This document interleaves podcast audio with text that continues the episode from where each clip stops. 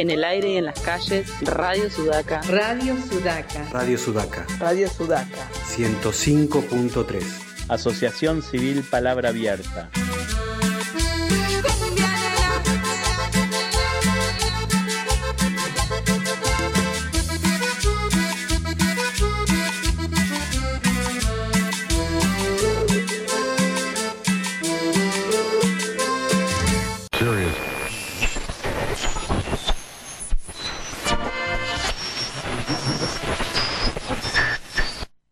Advertencia.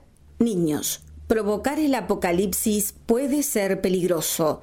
No lo intenten en sus casas.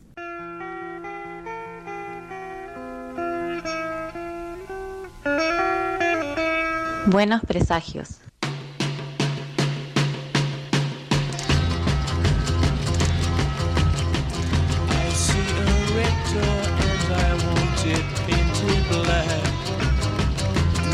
Colors anymore, I want them to turn black. I see the girls go by dressed in their summer clothes. I have to turn my head until my darkness goes. I see a line of cars and they are painted black flowers and my love both never to come back. Muy, muy buenas tardes. Arrancamos un nuevo programa de Buenos Presagios, segundo programa de Buenos Presagios del 2021. Los saluda Pablo Pérez, acá yo por primera vez en el estudio. ¿sí? No, no, no, no- no pude la semana pasada. Estamos hoy en el sábado 27 de marzo, siendo las 13 horas, un minuto, ¿sí? totalmente a horario. Así que, ¿qué tal? Saludo acá a mi derecha a la señorita Bárbara Barlamas. ¿Cómo estás, Barbie? Muy buenas tardes. Acá esperando para arrancar este programa que viene como con un montón de cosas. Hoy sí, estamos cargadísimos, estamos cargados, tenemos un poco de todo, ¿sí? Y enfrente mío el señor Juan Pablo Antonio Simonetti. ¿eh? ¿Cómo va, señor? ¿Todo bien? Muy bien, muy bien. Bienvenidos a todas y todos acá. a Buenos presagios. ¿Cómo andan ustedes también? Bien, excelente, excelente. Superando el aislamiento, superando todo ya. Por suerte pudiendo salir a la calle nuevamente después de un, un par de semanas encerrado, pero bien. Eh, y saludamos al señor Mort, que está acá en la operación técnica. Muchas gracias eh, del otro lado del vidrio. Eh, Genio Mort nuevamente en la operación. Hoy vamos a tener un poquito de todo en el programa. Me gustaría primero y principal recordar las líneas, ¿sí? línea telefónica de la radio y las redes sociales y el resto. ¿Quién, quién de los dos tiene ganas? Yo lo tengo Ninguno, acá no, yo no, enfrente. quiero, no, no tengo Bueno. ganas, me dicen.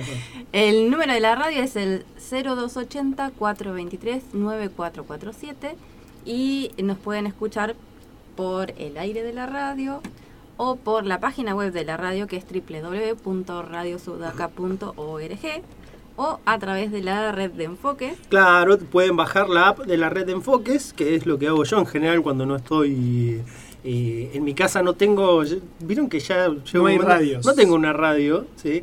Eh, tenía una, tenía un chanchito que se quedó en, en el otro departamento que se lo quedó mi hija, que era una el que usaba yo para escuchar radio así, que me costaba sintonizar la 105.3, lo digo también, porque había como cuatro, tres o cuatro radios ahí, en general evangélicas, que están todas metidas Sigue en el pasando. medio. Porque la palabra del Señor sí, nos va persiguiendo. sí, sí, que no, que hacía que tuviera que estar un rato sintonizando, porque no era digital, sino era la, la típica que va con la ruedita.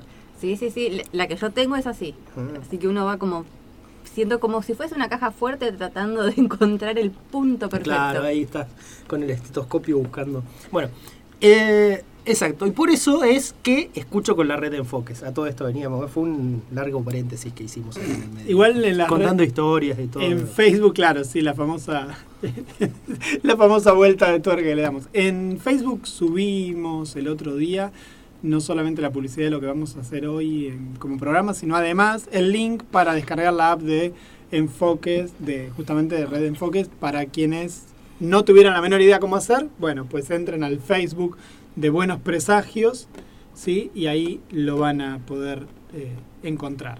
Bueno, excelente. Que encima nuestras re- redes sociales son buenos presagios en todas. Sí, Twitter, bueno, Instagram, es que- Facebook. Y además, bueno, este número de teléfono que recién comentaba Barbs no tiene WhatsApp. No, no, es para mensajes de textos, es para los nostálgicos que nos No quieran- tiene, no, no teníamos WhatsApp al final en Ya el no. Pero tenemos de la radio. el, pero tenemos el 284 39 80 93, entre otros vicios que si alguien quiere mandar, pero si no manden mensajito por acá por por las redes sociales, vamos. En este momento tenemos abiertas Twitter y Facebook. Nos falta Instagram y estamos hecho un desquicio. Bueno, de todo, de todo, de todo. Sí. Eh, bueno, entonces arrancamos con el programa. ¿Qué vamos a tener hoy en el programa? ¿Qué, qué seguiría en la tarde de Buenos Presagios? Bueno, vamos a tener dos invitados así de lujo.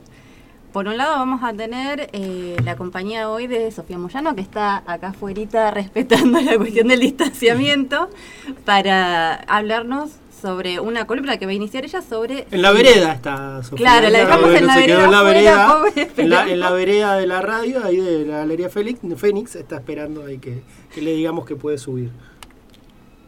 Bueno, ella nos va a estar acompañando en un bloque y trajo una película que eh, nos va a comentar, que también eh, justo esta semana eh, estuvo un poco en las noticias esta película. Sí, sí, sí, totalmente. Paula Hernández eh, es la directora y la película ganó el Cóndor de Plata en Los Sonámbulos. Ganó el, combo- el Cóndor de Plata y a su vez también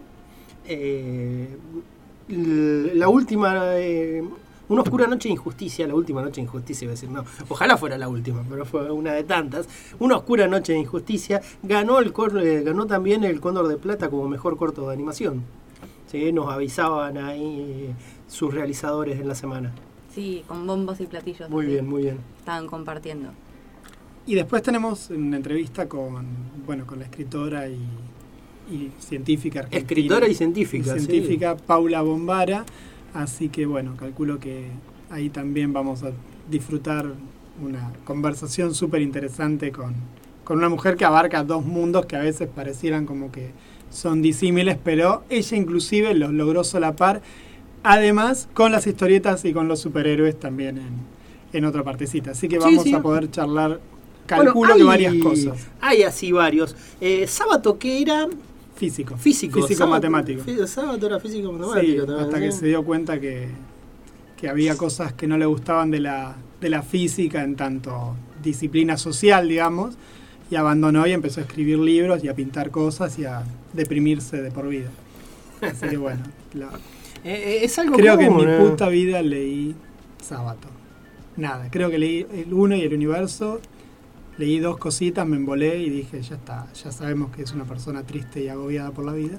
Yo leí el túnel, obviamente, en la secundaria. Sí, lo, Ese creo que era lo algo... aprobé sin haberlo leído. Era, Gracias, eh, Aida. era, era algo obvio, todo el mundo daba. el- me parece que el túnel mm, era Informe como- para ciegos. Sí, informe sobre ciegos, sí. Informe sobre ciegos que es una parte De de, sobre héroes y tumbas. Lo Pero a se, puede, pero se puede leer de forma individual también. Sí. De hecho, hay una versión en Eh, historieta por que viejo este- Brecha que es muy interesante y es muy corre bastante en paralelo con el túnel ese informe sobre ciegos uno lo lee es como que mm, se está auto homenajeando en, en ambos Está bien, sí. Es que lo sigan dando en secundaria y Sí. otra gente más la podrá discriminar como hice yo también. Tienen el derecho constitucional a no leerlo. Pero bueno, pero sí, él es una de las personas que ha cruzado ciencia y literatura. bueno después vamos a buscar más al momento de hablar con Hicimos un programa hace un par de de, años. que- de eso. de eso Eh, pero cruzamos así Sobre historieta y ciencia y No, literatura sí. cruzados. Claro, sí, sí, pero digo, sobre autores que sean... Hicimos eso un poco de todo y lo mezclamos con hasta actores y hicimos un poco de todo. Habíamos mezclado, por ejemplo, y hablamos de Brian May, hablamos de varios que eran matemáticos y que era Mr. T, que tiene un magíster en matemáticas, ¿se acuerdan? Sí, sí. Sí. Y tenemos también, y, bueno, y- y Dolph Lundgren, que tenía como... Tenía un montón de títulos. Dolph Lundgren era, tenía más títulos que Einstein. Eh, Sí, sí, tenía doctorado. El que quizás es la otra figura como más reconocida a nivel local en Argentina es Guillermo Martínez, que También. es una persona que proviene de, de la matemática y además, pero ahora ya directamente se dedica a la literatura desde hace, desde hace mucho tiempo, hace por lo menos 10, 12 años que se dedica a la literatura. Eh, así que bueno, hasta ahí tenemos esas dos. Pero bueno, Bombara hoy la tenemos a ella acá no, acá físicamente, pero bueno, sí en espíritu y telefónicamente. Así que bueno. Bueno, y después vamos a repasar, vamos a hacer un perfil, vamos a ver si nos da el tiempo, porque eh, ya veo que tenemos bastante cargada la agenda, vamos a hablar sobre Marian C. Cooper, ¿sí? director de cine, allá lejos hace tiempo, ¿sí? uno de los creadores de, de un gorila gigantesco llamado King Kong. Fantástico. Bueno, listo. Sí, Alejo, sí, sí, todo, con la todo- música. todo bien, sí, no... Tenemos, estamos casi en un horario así como prusiano, ¿no? Es que tenemos al productor presente. entonces- Sí, No, claro. no, no, de, No, de no hay hecho, caso, no que hasta yo les decía la semana Somos pasada, mejores. había que estirar, había que estirar, les decía, pero... Yo, viste que todos somos buenos, pero vigilados somos mejores, ya lo decía sí. el general y Pablo que Faltaba así el libro que uno pone abajo de la, de la pata de la mesa Sí, que se bambolea. sí, Y miren, miren, Exacto. tengo correcciones todavía, pero esas no las voy a hacer al aire. No, Porque pero hágala, uno, uno, hágala, uno cuando escucha, vieron que salen, sí, Sí, sa- seguro. salen, salen más cosas. Salen bueno, más. la- Bueno, bueno, gente, pero- vamos con un poco de música, ¿les parece? Por favor, sí, decí cuál era porque yo soy impronunciable, pero. Eh, Butthole Surfers de Peppers. Sí, Bad Hole Surfers, banda eh, emblemática californiana, sí, Mira, del, los, es de principios de los 80, se formó en 1981. Este, su creo que único éxito, es del año 1996, sí, y es Pepper.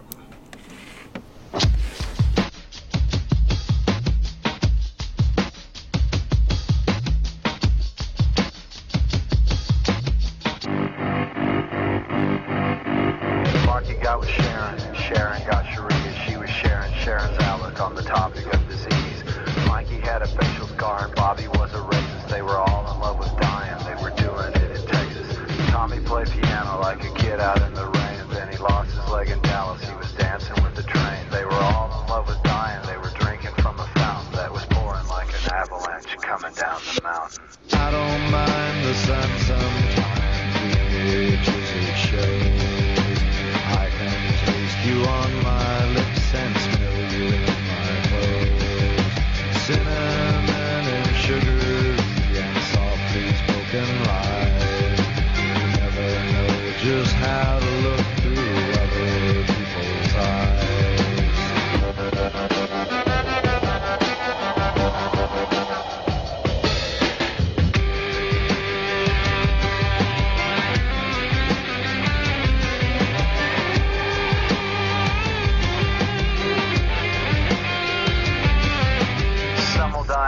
pursuit and fiery auto crashes.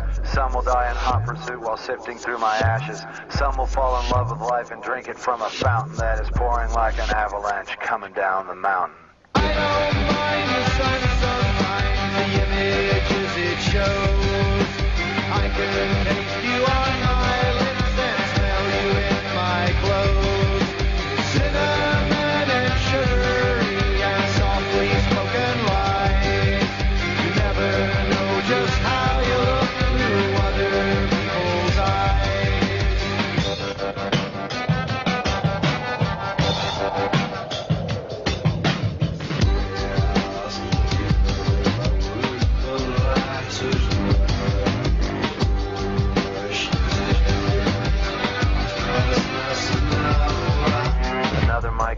knife while arguing in traffic.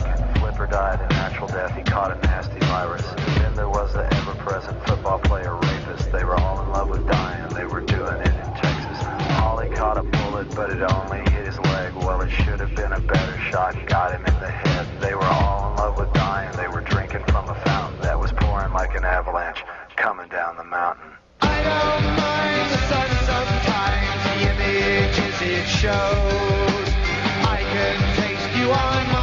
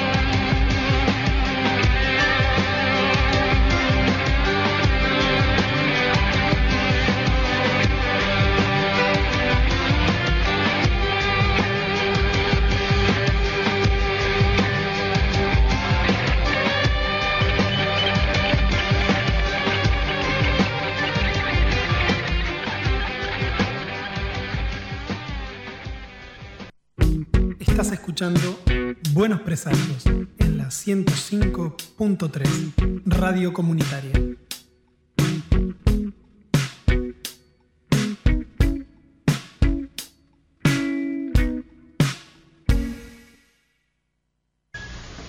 Bueno, muchacho, aquí está lo que tienes que decir. Solo léelo y ya está. Hola, señor burro. Yo necesito mucho dinero ya. Mi enfermo. Muy bien, hijo, muy bien. Escoja mi, por favor, señor Burns. ¡Burros, idiotas! No es burro.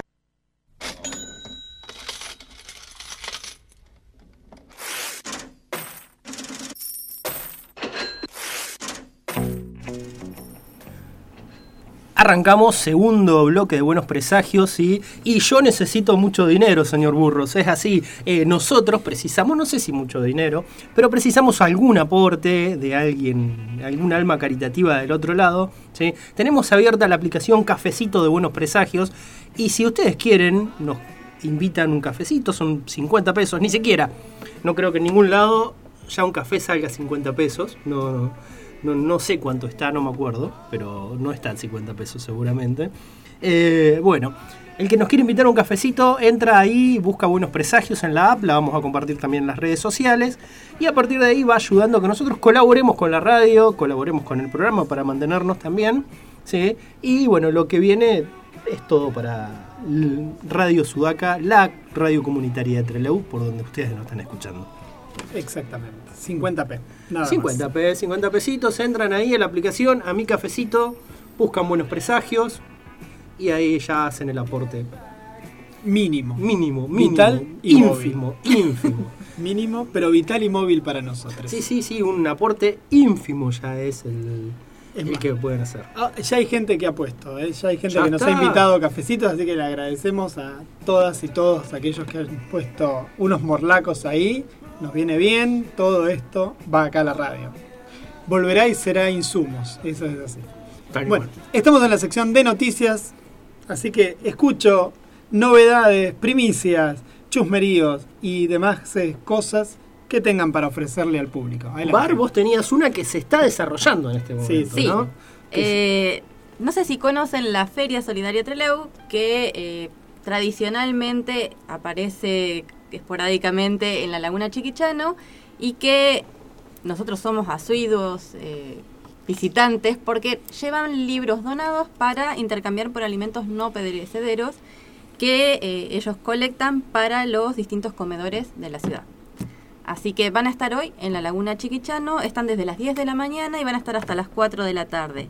Y hoy también eh, van a estar acompañados por algunos cantantes que van a estar ahí animando el ambiente. Sí, vi, por ejemplo, va a estar Antonella Mancilla, que es amiga acá de la casa, ha venido a tocar a la radio, ha tocado en las peñas de Radio Sudaca. Sí, sí, van a estar eh, Antonella Mancilla, Alfonsina Paolini, Eli Jara, Bárbara Quintana y León Imperiale. Sí, León también ha estado tocando en las peñas, sí, ha cerrado peñas de Sudaca, León ahí. eh, sí, sí. Así que aquellos que les gusten, como a nosotros, ir a revolver entre libros y buscar tesoros incógnitos, pueden acercarse a la Laguna Chiquichano que van a estar. Incunables, ¿viste? Cuando uno encuentra así algún, alguna primera edición de, un- de algo ahí. De lo que encuentres. De lo que yo encuentres, eh, yo de ya, lo que sea. cuando voy a esas ferias es en calidad de avechucho totales, a ver qué encuentras. Sí, me, me crecen los colmillos, como bueno, lo que encontré el otro Como día. siempre, como la calidad de, de Juan De- Pablo Simonetti, no, no sé qué. No, no, no, pero me además- ma- Pero el otro día, bueno. una transformación. Claro, yo lo veo así, digo, va como va siempre a todos lados. No, bueno, no, pero. Pero para- además adquiere una velocidad. No sé si recuerdan Speedy González yendo de una punta a la otra, así va recorriendo ándale. las mesas. Tengo buena, tengo vis- tengo memoria visual para esas cosas. Puedo rápidamente ver dónde hay cosas y empiezo. tuc, tuc, tuc, tuc. El otro día compré un montón de cosas recopadas por dos mangos acá entre Leo. Recomiendo también que vis- visiten porque hay un par de ofertas copadas en algunos lados. Sí, Después- si no, digamos, si están paseando por el lugar y por ahí no Sí. tienen un alimento no perecedero, pueden colaborar con algún aporte solidario también eh, para la feria. Para la feria. Bueno, bárbaro. Eso está pasando ahora, así que mientras nos escuchan por algún dispositivo móvil, van y van haciendo esa Claro, transacción. van escuchándonos Exacto. con sí. el teléfono, con los auriculares y van Con la aplicación de enfoques y o saquen si están fotos acá. y saquen fotos y manden. Si ven historietas, saquen foto y manden, así Claro. vemos que este sí compra, este no, este no, y después cuando salimos repartimos. Necesitamos el relevamiento. Claro, porque estamos acá, en este momento. Mala, la próxima tendríamos que organizar para hacerlo al aire libre ahí, y entonces ustedes... Sí. Yo finjo que estoy en el programa mientras miro el libro y ustedes hacen el programa. Bueno, de 10 a 16, A hasta las 16, 16 sí, por horas. Así que bueno. Eh, después yo tenía para recomendar también, eh, esto va a ser mañana en la ciudad de Puerto Madryn, quienes nos estén escuchando o quienes vayan mañana, quienes estén por Puerto Madryn. ¿sí? Eh, la gente del Patagonia Eco Film Festival, con quienes hablamos el año pasado en el momento del festival. Bueno, va a estar haciendo una presentación. Mañana se va a hacer eh, una presentación sobre cine ambiental, como es ya la temática que ellos recorren siempre. Van a estar presentando La Tierra que Arde, ¿sí? De, eh, del director. eh, no- de- del director argentino Pablo Pérez. Eh, Mirá. no, Pablo Pérez Fiedler. Fiedler, así. Claro. De los otros de, Pérez. otros, de, los, otros Pérez, De- los otros. Pérez, exactamente. Sí, eh, bueno, esta película es del año 2018. ¿sí? Eh, en el verano del 2015, más de 50.000 hectáreas de los bosques andinos patagónicos argentinos se vieron arrasadas por el poder de fuego. ¿Qué sospechas hay detrás de, la, de esta verdadera catástrofe medioambiental? ¿sí? No estoy hablando del año 2021, ¿sí? entiendan que este documental está hablando del año 2015, pero pareciera que estuviera hablando de hace dos semanas atrás. ¿Eh? La Tierra que Arde, ¿sí? de Pablo Pérez Fieder, va a estar siendo proyectada mañana, 28 de marzo a las 20 horas en Goodbye Margarita, Roque Peña 15, en Puerto Madryn. Buenísimo. Excelente. En este momento nos están llegando comentarios sobre la canción anterior. Sí, ya lo contesté, contestaste. todo, ya lo buenísimo, contesté, buenísimo. sí, sí, sí. Buenísimo. Me alegra que le haya gustado al señor Leo Rey, donde desde el penal que nos esté escuchando, claro, Eh, sabemos Él está su- privado de su libertad hace ha, mucho tiempo. ha tenido, no, no, esta semana fue, Ah, mirá. esta semana fue, no- no- fue noticia, sí, así que bueno. Leo Rey fue noticia, tenés razón. También nos están avisando que nos están escuchando por las redes sociales. Nos avisan por redes sociales que nos están escuchando. Mucho mejor. Bueno, más novedades, noticias, chusmeríos. Arrancó esta semana eh, Invencible, una serie animada de uno de un personaje muy importante de Image Comics, de eh, un- una creación del escritor y creador de eh, The Walking Dead, eh, Jonathan Robert Kirkman. Kirkman. Me estoy confundiendo con Jonathan Hickman, que es el otro que nos gusta. Robert Kirkman. Eh, una historieta brillante. Yo no sé si la tuviste oportunidad, Pablo, de leerla. Leí los no- primeros, los primeros números y después no leí más. no leí- Bueno, yo la, la- sí sé más o menos cómo la viene. tengo bastante completa. Imagínense que un día te descubrís que tu padre, que se parece a Freddie Mercury por un mostacho así, de Freddie a los 80, muy grandote. Para mí muy- se parece más a Tom Selleck. A, Sí, o a- está bien. o a- o. Richard, el novio de Mónica. Ah, bueno, que, que bueno, es el mismo, como que es el que mismo, claro, que- quizás que es es el Tom mismo- Selleck. que es el mismo actor, pero bueno, yo le digo para que Para para lo- que lo ubiquen. O Magnum, o el viejo y querido Magnum. Que es de- bueno, estamos hablando siempre de la misma persona. No Bueno. recordamos el nombre del actor, pero Es Tom Selleck, Tom Selleck, Tom Selleck. sí. Bueno, es una especie de Tom Selleck, de Freddie Mercury más ana- mm, Anabolizado. anabolizado, y de pronto te descubrís que tu viejo es Superman. Así. Esa es la premisa de la historia y todo, todo eso. ¿Y los mostachos son postizos? No, no, no, no se deja los bigotes. Lo que pasa es que el tipo tiene los poderes de Superman. Y ahí arranca la serie. Van tres capítulos, creo tres o cuatro. Están descargables si no tenés justamente la, la- la plataforma por la que sale. Recontra, recomiendo Invencible. es- está buenísima. Yo me faltan, creo que me deben faltar 20, 20 Terminó ya. números para terminar. Es una serie que terminó hace dos años. me Hace parece. bastante, sí, sí, sí, pero le llevó un rato terminarla porque es un pulpo el tipo que está escribiendo y justamente Walking Dead lo había absorbido muchísimo en su, en su trabajo. Y es lento para escribir, tiene un montón de series. Pero bueno, Invencible por una plataforma de streaming, por Amazon Prime, si mal no me, si mal no me acuerdo. Sí, sí, por Amazon Prime está. Así que si la pueden ver y si la pueden leer, recontra eh, recomendada. Sí, sí, es una adaptación que es un dibujo animado. Hicieron eh, sobre, en general, lo que va ahora es que muchas veces hacen adaptaciones en carne y hueso. Creo que eh, da el tono justo. Es un dibujo animado para mayores de 18 años. Van a ver tripas por todos lados, asesinatos de todas las formas y no se priva. Después tiene, ah, mientras avanza, hay de todo tipo de cosas que seguramente van a, como es para mayores de 18, las van a poner igual, así que no... Sí, la, la parte de lo, digamos, de, de- de lo crudo es una partecita nada más. Lo interesante es esta... Los giros que va teniendo la trama, sí, eso es lo... Y, y lo y cómo ven cómo ve este extraterrestre este Superman porque es un extraterrestre la humanidad y todo vin- ese vínculo con lo humano. Está muy bueno está muy bueno. Y recomiendo recomiendo fuertemente que la miren aunque sea para después que se enganchen con la historieta Bueno, Esa es o una- sea, Amazon, que es la misma. Vieron que en Amazon eh, están haciendo hace muchísimo, hace años, están haciendo eh, una adaptación de en serie del Señor de los Anillos. Que la están filmando, que han salido noticias. Todos los años, hace como tres años que vienen saliendo noticias. Bueno, filmaron un piloto. Ya estaba filmado el piloto, ya estaba, avanzaron bastante. Y ahora resulta que echaron a uno. Uno de los protagonistas fue despedido de uno de los protagonistas del piloto. Así que seguramente va a tener que empezar de nuevo toda la ronda de buscar gente. También esto debe ser muy. Es muy para. hace un paralelismo con El Señor de los Anillos, la adaptación de la película también. Porque recuerdan que el personaje de Aragorn ¿sí? En- lo había filmado y había filmado bastante otro actor. El, el actor que hace de, de- de, mm, de Dorian Gray en la Liga de los. eh, en la- o la no, no, no, en la Liga. Ah, la Liga de los Caballeros de los Extraordinarios. Caballeros Extraordinarios, el mismo actor, es el que había hecho de Aragorn en la primera película, en La Comunidad del Anillo, que había filmado bastante y después lo terminaron sacando porque la verdad no lo convencía Peter Jackson, no daba la cara y ahí fue cuando entró nuestro Viggo Mortensen a, a la película.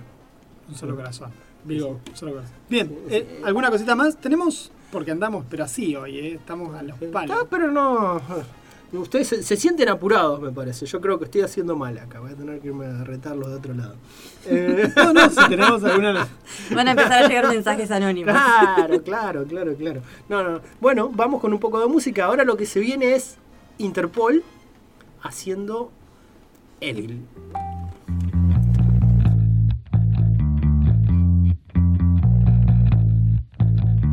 Rosemary, heaven restores you in life. You're coming with me through the aging, the fearing, the strife. It's the smiling on the package, it's the faces in the sand, it's the thought that moves you upward, embracing me with. Right, we'll take you places, yeah, maybe to the beach. When your friends they do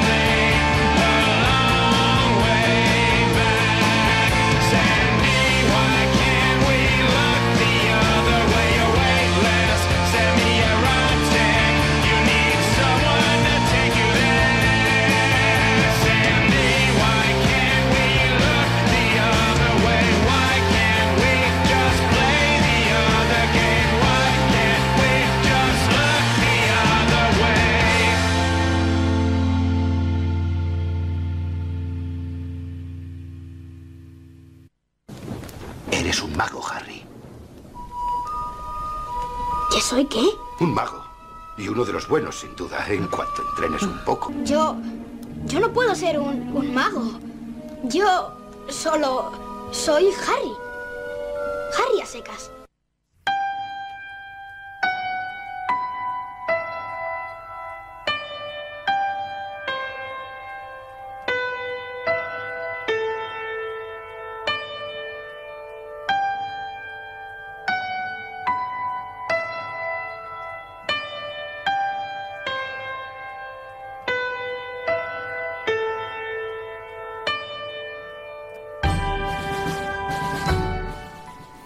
Bueno, arrancamos tercer bloque de Buenos Presagios. No ha abandonado Juan Pablo, presentó la renuncia y se fue. No, eh, salió del estudio porque no, no, no daba, no, no, no daba lugar para tanto. ¿sí? Así que está, está afuera jugando al Candy Crush mientras nosotros estamos acá eh, en el programa. Bueno, eh, se sumó para este bloque la señorita Sofía Moyano que va a empezar este año, va a tener una columna eh, mensual. Mensual, diríamos, sí, mensual. Vamos a... Una vez cada 3, 4 semanas seguramente va a estar por acá, vamos a ir... Y nos va a hablar sobre cine, que es, bueno, en lo que sea, ella se especializa. ¿Eh? ¿Todo bien, Sofía? Todo tranqui, todo tranqui. Tranqui. Sí, y Sofi ya vino con la tarea hecha, vino con un llaveo que trajo un montón de Sí, o hojas. sea, hace quedármela todo el resto, Sí. porque súper Sí, preparada. No quiero quedar en blanco, por eso imprimí todo lo. todo Nosotros lo que vimos la película en 2X, 2,5X y ella, es, nada, no, mentira, la vimos a velocidad normal. Todavía no me da hacer la gran Lautaro, No, pero no, no, eso Pero la vieron, la ya es vimos. bastante. Ya vimos. Teníamos como tarea, no, no sé si como tarea, pero ella tiró un disparador que iba a hablar de Paula Hernández y la película Los Sonámbulos. Sí, en realidad la idea, como de este pequeño segmento, es hablar de cine y perspectiva de género. Entonces, la idea es ir hablando de distintas películas a lo largo de, bueno, las distintas visitas que les haga su, pro- su programa. Yo no me escucho bien. No, no, ¿Se no, está ahí sí, ahí escuchando? está, Ah, ahí está, ahí está, está perfecto. A veces, a veces la salida Ahí va. está, está más bajita, eso, pero no, te escuchas perfecto. Bueno, eh, la idea es como yo traje algunas preguntas, como algunos disparadores para poder como introducir al tema y después pasar a hablar de la película. Eh, para empezar a hablar pensando, ¿no? ¿Qué es el cine? Que es como un medio de comunicación masiva que está en nuestras vidas desde que nacemos. Es como que todos consumimos cine todo el tiempo. Eh, cuando vamos a una verdulería y está la tele prendida y están pasando películas de Telefe mientras cenamos, mientras hacemos un viaje en micro y nos pasan tres películas al hilo. Entonces, eh, como que deberíamos sentarnos un rato a pensar quién hace las películas, ¿no? ¿Quién las dirige? Eh, ¿Qué es lo que nos quiere transmitir? ¿Cuál es eh, su visión en el mundo, ¿no? Entonces, en el cine vamos a ver que a lo largo de su historia, la mayoría de las películas están dirigidas más por hombres que por mujeres. Por eso ahora traje como algunas cifras para empezar a hablar un poco del tema. Excelente, excelente. Sí. Eh, y podamos pensar por qué hay tantas películas, tan pocas películas dirigidas por, por mujeres o con perspectiva de género. Pensar cuáles son los géneros que abordan estas directoras. que en su mayoría suelen filmar películas dramáticas o documentales. Claro, encasilladas generalmente. Un embole, sí. ¿Por qué Claro. no podemos hacer eh, comedias, eh, películas de acción, de terror? O Y sea, si lo hacen, dicen, eh, dirige como un hombre, como le dijeron muchas veces a Catherine Bigelow. claro, un que, horror. que Catherine Bigelow era como, ah, no era que era ella la que dirigía bien por ella misma, sino que dirigía como un hombre, decían. ¿Eh? Que se recuerdan, Catherine Bigelow es la de eh, Punto Límite, la película de Keanu Reeves y Patrick Swayze, que es un clásico Ah, de acción. ¿Eh? Bueno. Esa fue una introducción para la cara de perdida mía que no tenía ni idea. Claro, no tenía ni idea. Eh, después también pensar cuál es el rol de la mujer en la, en la industria audiovisual, qué puestos suelen ocupar dentro de los rodajes. En su mayoría suelen ser jefas de maquillaje o estar en el departamento de vestuario o como asistentes. Eh, también pensar cuánto ganan, que encontré la cifra de que en la Argentina el, el salario suele ser un 3,64% más bajo que el promedio que los varones. Y busqué cuántas películas fueron dirigidas por mujeres el año pasado, el 2020 en nuestro país, y la cifra es un 21% al lado de un 71% dirigidas por varones. Hay como una gran desigualdad, ¿no? Que se hace visible. Y a lo que quiero llegar con todo esto es que mientras mayor sea la diversidad de miradas o historias que se cuentan en una película, más enriquecedora va a ser la experiencia del espectador. La idea de pensar un poco esto es eh, tener en claro de qué va a ser este segmento, ¿no? De qué sentido tiene hablar de cine y perspectiva de género. Mi idea es que podamos hacer eh, una mirada crítica sobre el cine, a- hablando de películas que rompan con los estereotipos y los roles de género dominantes. Bueno, una de esas películas para mí es eh, Los Sonámbulos. Eh, mi idea es como analizar a través de estas películas la perspectiva femenina y cómo se representa a la mujer en el cine. Si me expongo como muy teórica sí, y no, muy no, no, largo, va- va perfecto, díganme, ¿eh? Estamos porque escuchando la cátedra, va, no te perfecto, preocupes. va perfecto, va perfecto. Porque a mí me encanta dar clases, entonces por ahí ya me pongo medio intensa. Eh, la idea en sí es analizar cómo se reinventan estos roles de género a través del cine, que por eso decía que es un medio de comunicación eh, masivo que moldea las subjetividades de los espectadores desde nuestra infancia. Y bueno, un claro ejemplo de eso son las películas de Disney también. Y cómo a través de esta reinvención de los roles de género en el cine, paralelamente se reinventa esta norma social y cultural dentro de la sociedad, ¿no? Esa es, bueno, la idea del segmento. Sí, sí, sí, no, se entiende. Esto fue, sea, ya nos hizo Sofi la presentación de lo que va a ser su columna ¿sí? todos los meses. Cómo la va a abordar y qué es el eje que, que la va a atravesar todo el tiempo. ¿sí? Cómo vamos a ver la cuestión de género y cómo es el y cómo las mujeres son protagonistas en el cine, principalmente, no sé, veo, vamos a arrancar con cine argentino o va a ser Vamos a arrancar, pero mi idea es sí, nacional, sí, internacional. sí, exacto. Claro.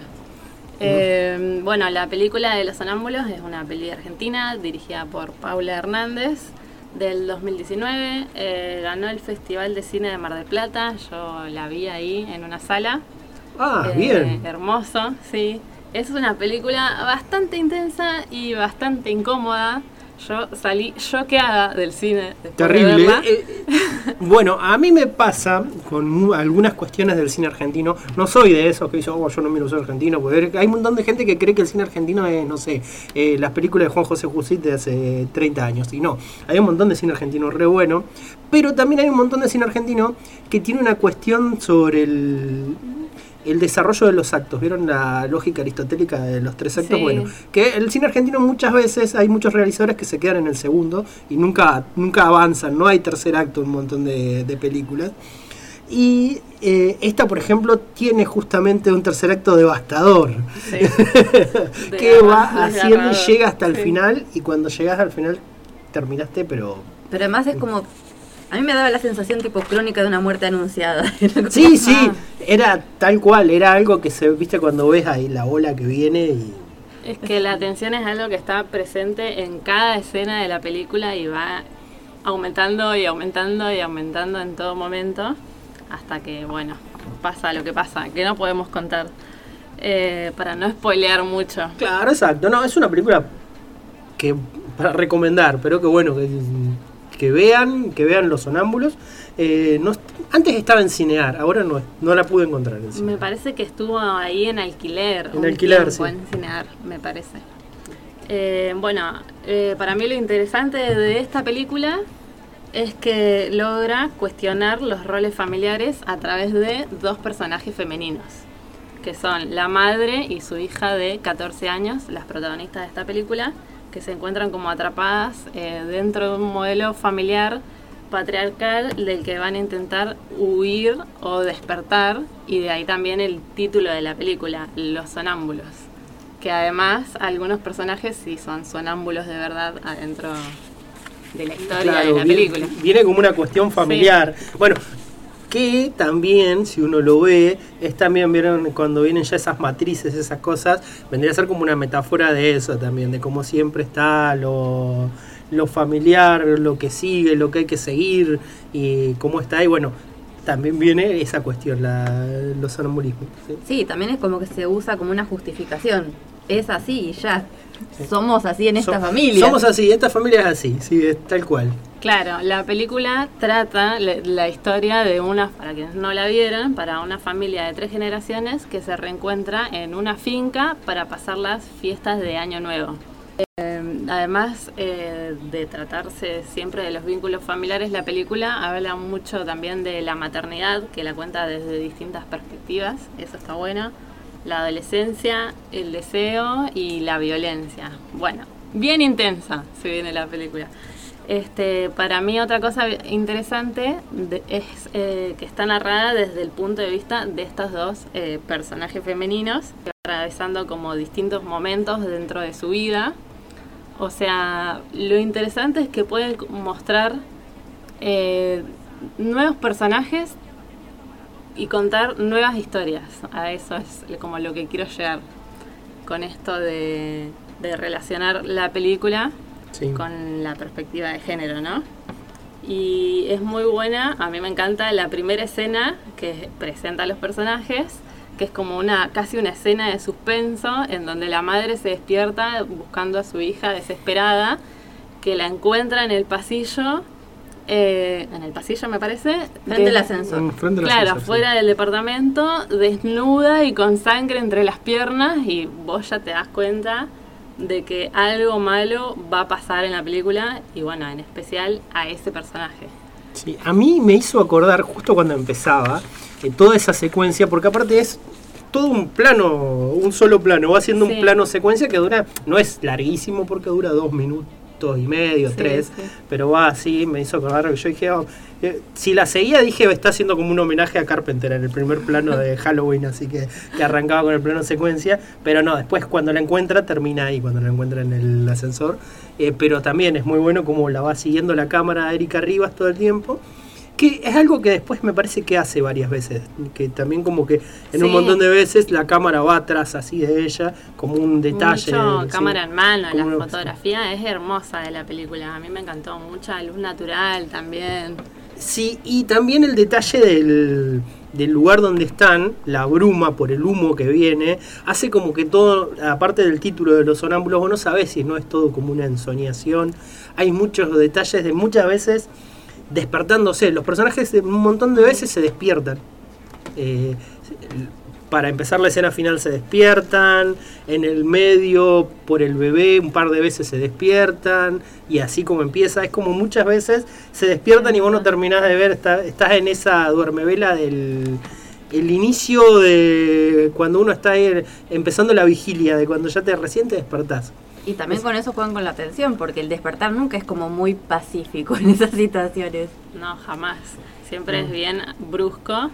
Y esto de la atención también se da mucho con los silencios. Eh, hay muchas discusiones todo el tiempo, en, mientras cenan, mientras meriendan, mientras ponen la mesa. Mientras se bajan del auto, o sea, a mí me encanta porque son como un montón de situaciones como re cotidianas, entonces es como muy natural todo, cómo fluye. Re mi me hace familia en cualquier cosa. También a mi familia, sí, sí, creo que todas las familias son un poco así. Tiene una escena que ahí no spoileo nada, que hay personajes mirando fotos de familiares y diciendo, uh, este, pero tendríamos que haberlo sacado, o partes que están recortadas de las fotos, y yo digo, esto es muy cotidiano. Sí, sí. Y bueno, algo que ayuda un montón en esos momentos es el silencio también, o todo lo que no se dice, o sea, se está diciendo, pero todo lo que no se detrás y se oculta debajo del tapete, ¿no? Bueno, es una familia de clase media alta que trata de mantener un estatus social y bueno, una cierta, cierta armonía que claramente no existe. Dueños de una editora. Tienen una, tienen una editorial, ¿sí? y bueno, es parte también de uno de los conflictos que atraviesa ahí el, eh, la. Una de las protagonistas, claro, con su marido, que es al mismo tiempo su jefe, y ella quiere escribir y él la desalienta continuamente. Si vos sos buena traduciendo, le dice. Eh, bueno, me gustaría hacer un repaso también. Eh, Erika Rivas, Zarpada. genia. Genia, Erika Rivas. Todos Como- los actores zarpadas, sí. Siembrowski eh, haciendo del marido. Un- siempre yo lo asociaba más a, a personajes bonachones, más a, más a buenos Acá tipos. Acá no. ¿sí? Eh, Pero siempre es como un tipo que hace de bonachón Siembrowski. Acá no. Hendler que hace un personaje ahí secundario. Pero que bueno, es como que Daniel Hendler siempre Le que aparece. bien el personaje. Sí, es un personaje medio como el que hace casi siempre, igual. el- no sé si en otras películas hace que tiene películas buenísimas. Los paranoicos eh, y en el fondo del mar, que es excelente también. Así, pero bueno. Y eh, después la. ¿Cómo se llama? Ornella Delía, Ah, la actriz. la actriz. La sí, Sí, la niña. La niña. A mí me gusta mucho la abuela. Y la abuela. No me acuerdo el nombre de la actriz. Muy buena también.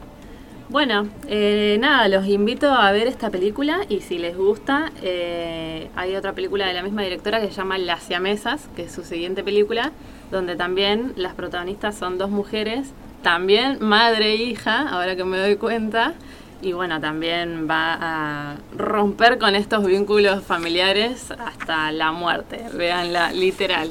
Ah, Así mira. que... Sí, las siamesas vi que es de. Porque bueno, terminé de ver esta y digo, bueno, ¿cuál es la otra para ver? De...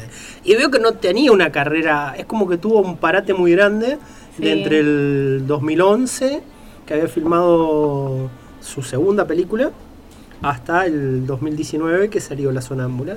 Igual trabajó un montón de tiempo en, en publicidad, por lo que decía, Sí. y fue parte del, eh, del equipo de Carlos Sorín. Eh, Paula Hernández, que Carlos Sorín, bueno, Estuviste ah, investigando bastante, ¿verdad? Meto un bocadillo, si se escucha poco. ¿Dónde se puede ver? Eh, si quieren, los nuestros oyentes escríbanos y les pasamos eh, algún link para poder verla, porque si nosotros publicamos algo en el Facebook lo van a bajar. Por medios no Ah, santos. Sí, sí, Claro. nos van a bajar el Facebook. Medios Mándennos no un mensajito y compartimos. Claro, porque bueno, yo justamente ahora la estoy consiguiendo a la peli en este momento, a partir de un comentario que vos hiciste, Bárbara, que se podía ver online, se puede ver online y también se puede tener en sus propios discos rígidos. Así que bueno, avisen por si no lo pueden conseguir de otro modo. Porque si en Cinear no está más, Bueno, No, la, la verdad que un gustazo esta columna, Sofía, que te sumes. Eh, Sofía había venido, ¿cuánto viniste? ¿Una vez o dos? Dos veces, me Vine parece. dos veces, sí, a hablar de mis viejos talleres. Claro, del ciclo de del ciclo Sala de cine Sur. fuimos al fuimos a Sala Sur nosotros, estuvimos mirando Volverá cuando no haya COVID. Eh, está bien, está bien. Entonces a- ahí estaremos. Vamos, vamos a esperar, ojalá que alguna vez nos haya. Eh, sí. Bueno, Y estuviste trabajando también en, eh, en, En un ficción, corto. en sí. ficción, sí, Ve sí, que sí. estuviste trabajando con Fede, con los chicos del cine indie. Con ellos hicimos un cortometraje de terror que se estrenó online en, durante la pandemia. Eso estuvo muy bueno. Después quedó en un festival mexicano y todavía no tiene el estreno virtual. Ya va a llegar, por si alguien lo quiere ver. Y después de este verano, bueno, hace un mes estuve trabajando en otro cortometraje que es la tesis de una amiga eh, que estudió cine también, la filmó acá y también con los chicos de cine indie. Así que nada, súper contenta. Bueno, muy eso. bien, entonces. Súper, súper. Mucha, Bueno. mucha, mucha movida de cine y bueno, y Sofía es un ejemplo de eso. Eh, Bueno, gracias por la invitación. Nos Bueno. vemos. Gracias a vos. Bueno, vamos con un poco de música ahora. Era el año 1999, Argentina ya estaba en llamas hace rato y Babasónico sacaba un discazo que se llama Miami. Dentro de ese disco está Paraguayana.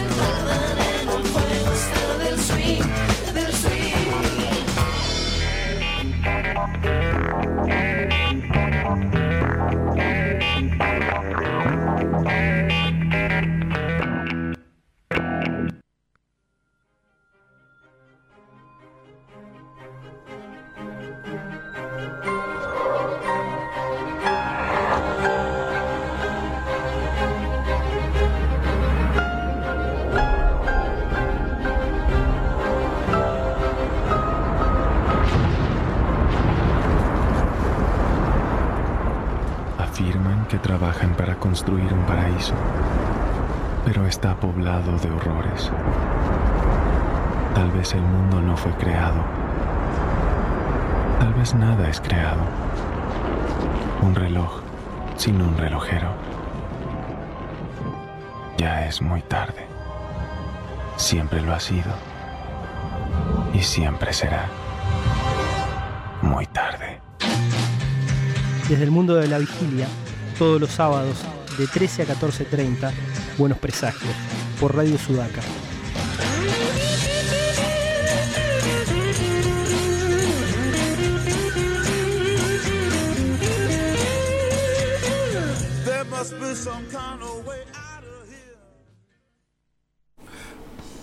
Bueno, entramos en el cuarto bloque de Buenos Presagios y en este momento tenemos una entrevista para hacer y la presento. Ella es bioquímica, es escritora, está trabajando en su doctorado, ¿sí? en lingüística.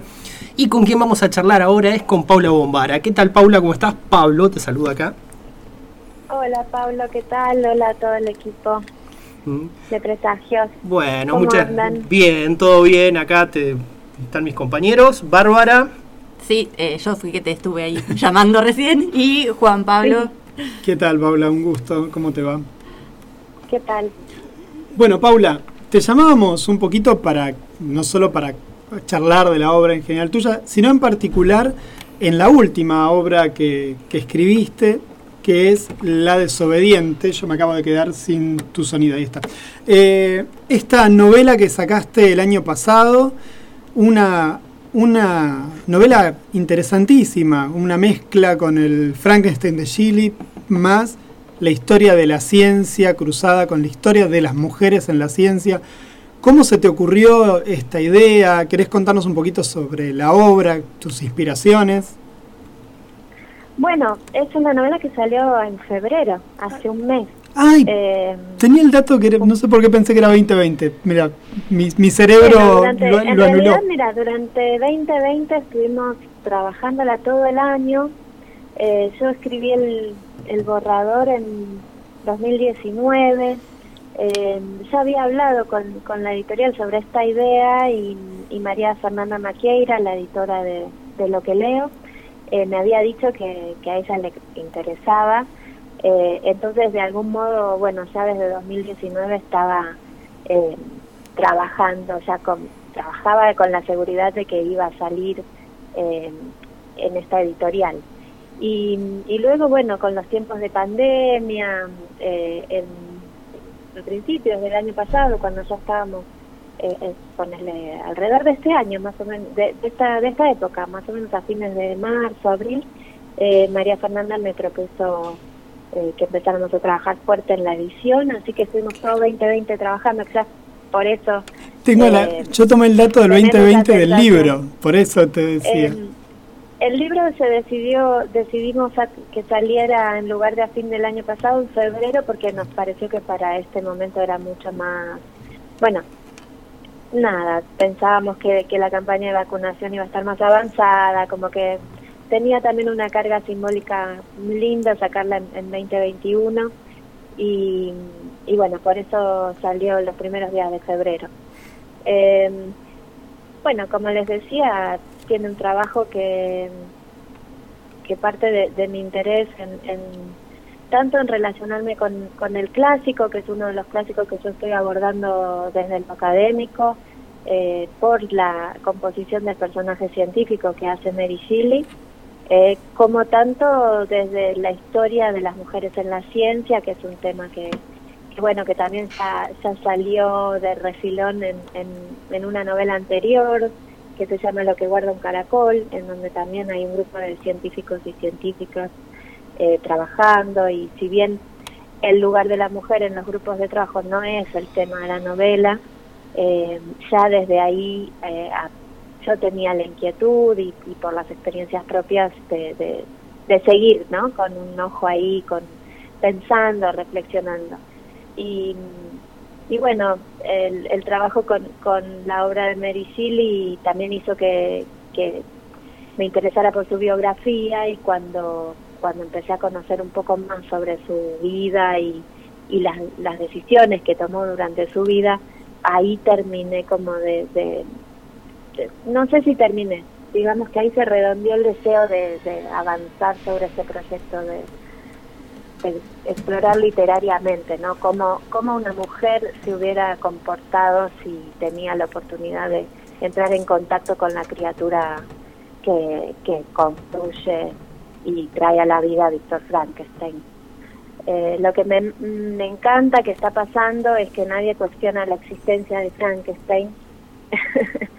Por más que todos sabemos que, que Frankenstein es una obra de, es la, la obra que inaugura el, el, el género de la ciencia ficción.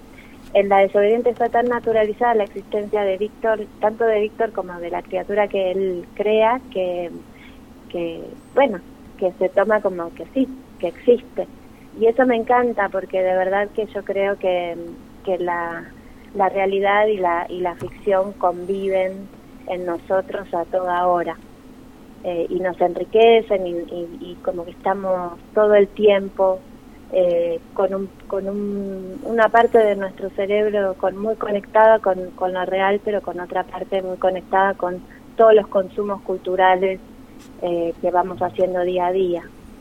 Claro, tal cual. Y aparte, uno no se cuestiona y es más, me recuerdo. No, ahora no lo tengo tan fresco porque leí Frankenstein hace unos años, pero era totalmente, uno se ponía hasta de- del lado de alguno. Yo me- obviamente nunca del lado de Víctor porque era uno de los peores personajes. No por mal, no, no porque sea un mal personaje, sino porque era un mal, eh, era él mal, Víctor Frankenstein. Al lado de la criatura, Bueno, eso es una, eso es uno de los puntos que, que a mí más me interesan desde lo académico, porque fíjate que eh, yo no sé si es la, si alguna vez fue la intención de, la autora, pero eh, a partir de que décadas más tarde, eh, Frankenstein en su momento tuvo éxito muy rápidamente. eh, y 20 años más tarde se le pidió a Mary Shelley que hiciera una adaptación que ella misma dice eh, que está acomodada a los gustos de la época, ¿no? Que es, bueno, la época victoriana. Eh, y a partir de su personaje fue cristalizando en, en otras en otras obras también la figura del, del científico como como loco, ¿no? Como como desbordado por sus propias creaciones, como eh, este científico a- que es a, a la vez como está posesionado por algo que no lo deja de- decidir eh, y todo eso le ha hecho muy mal en realidad al- a, la figura real de la, de la ciencia, a los, a los científicos y a las científicas, eh, que son personas eh, que tienen un trabajo que eligen apasionadamente. Eh, es raro encontrar un científico que haga ciencia por obligación, eh, de la misma manera que el arte en ese punto. Eh, y que muchas veces tienen un alto compromiso social y que están muy en relación con sus comunidades y eso con el estereotipo del, científico impuesto en su momento por Víctor Frankenstein y otros personajes clásicos, ¿no? Eh, pero que sigue cristalizado por la manera en que seguimos leyendo los clásicos. Está bueno revisarlo, digamos, está bueno, está bueno empezar a cuestionarnos. Eh, ¿Por qué, por qué eh, ponemos en, en Víctor tantas cargas negativas, sino en la manera en que la sociedad lo mira y él mismo se juzga a la luz de, de la religión, a la luz de, de, de la cultura de su época, digamos? eh. Un poco mi novela va, eh, a, el intento es entrar en una especie de, de diálogo eh, con, con Mary Shelley, eh, cuestionarla desde un hoy que, bueno, ella fue muy transgresora para su época, eh, pero bueno, volver a pensarla desde un hoy en donde quizás habría que ver, eh, de, de leer distinto Frankenstein, ¿no? De leerlo eh, desde una perspectiva de género, pero también de leerlo desde una nueva manera de, de, de habitar la ciencia, en Claro, donde de- hay una comunidad dedicada, pero justamente la pandemia nos da nos da lugar a repensarnos como como parte de la comunidad de la ciencia, porque somos parte interesada, porque queremos saber qué es lo que la ciencia está estudiando, etcétera, etcétera. A mí me pasaban dos cosas con la novela, que bueno, la, la terminamos de leer ayer con, con mi hija y nos pasaba, por lo menos me pasó a mí, yo a ella la, la figura de Florence le parece interesantísima, por supuesto, mucho más cercana a sus modos de, de ver cómo, cómo debe cómo se manejan las mujeres en la actualidad, que claro, para mí me parecía como súper disruptiva lo que le pasa a Florence, pero para, para, para Catalina, para mi nena, le parece como lógico que ella esté, y hasta indignante que ella esté pasando por todas esas cosas, lógico que ella lo pelee, indignante que cómo puede ser que tenga que luchar por su lugar. Pero el- la última parte del- de la, la última carta, sí, si querés, donde ella se empieza a hacer un montón de preguntas eh, sobre su, sobre su vida, sobre su futuro, a mí ahí es donde me parece como esta, me pareció leer ahí una, como una discusión también al interior de, de las mujeres, ¿no? Como que vos misma ahí en la figura de Florence también pones en tela de juicio todas estas dudas que muchas veces tienen las mujeres sobre la maternidad, sobre su lugar en la sociedad y demás. Me, me pareció eso, pero bueno, no sé cómo lo tomaste vos o cuál fue tu, tu, tu idea mí, en ese eh, momento. La verdad es que yo seguí eh, eh, en, en los procesos de escritura, eh, a mí me, me cuesta un poco intentar explicar los procesos Está de bien. escritura porque nunca suceden de la misma manera eh, y nunca son tan ordenados como, como se pueden explicar después, ¿no es cierto? Eh, medio que uno avanza eh, primero sin saber si, si, si, to- si las cosas van a quedar como uno las está escribiendo, segundo sin saber si vas a llegar a, resolver la novela. Eh, pero bueno, en retrospectiva, eh, pensando en el proceso de escritura, yo sentí que, mm, que bueno, que Flores tenía que seguir avanzando, ¿no? Y que el tiempo iba a seguir pasando y que estaba bueno ver que había que había resuelto hacer en principio con su historia de amor, con su determinación, eh, si había acompañado o no, eh, bueno, lo que sucede en la novela, que no, no lo vamos a revelar.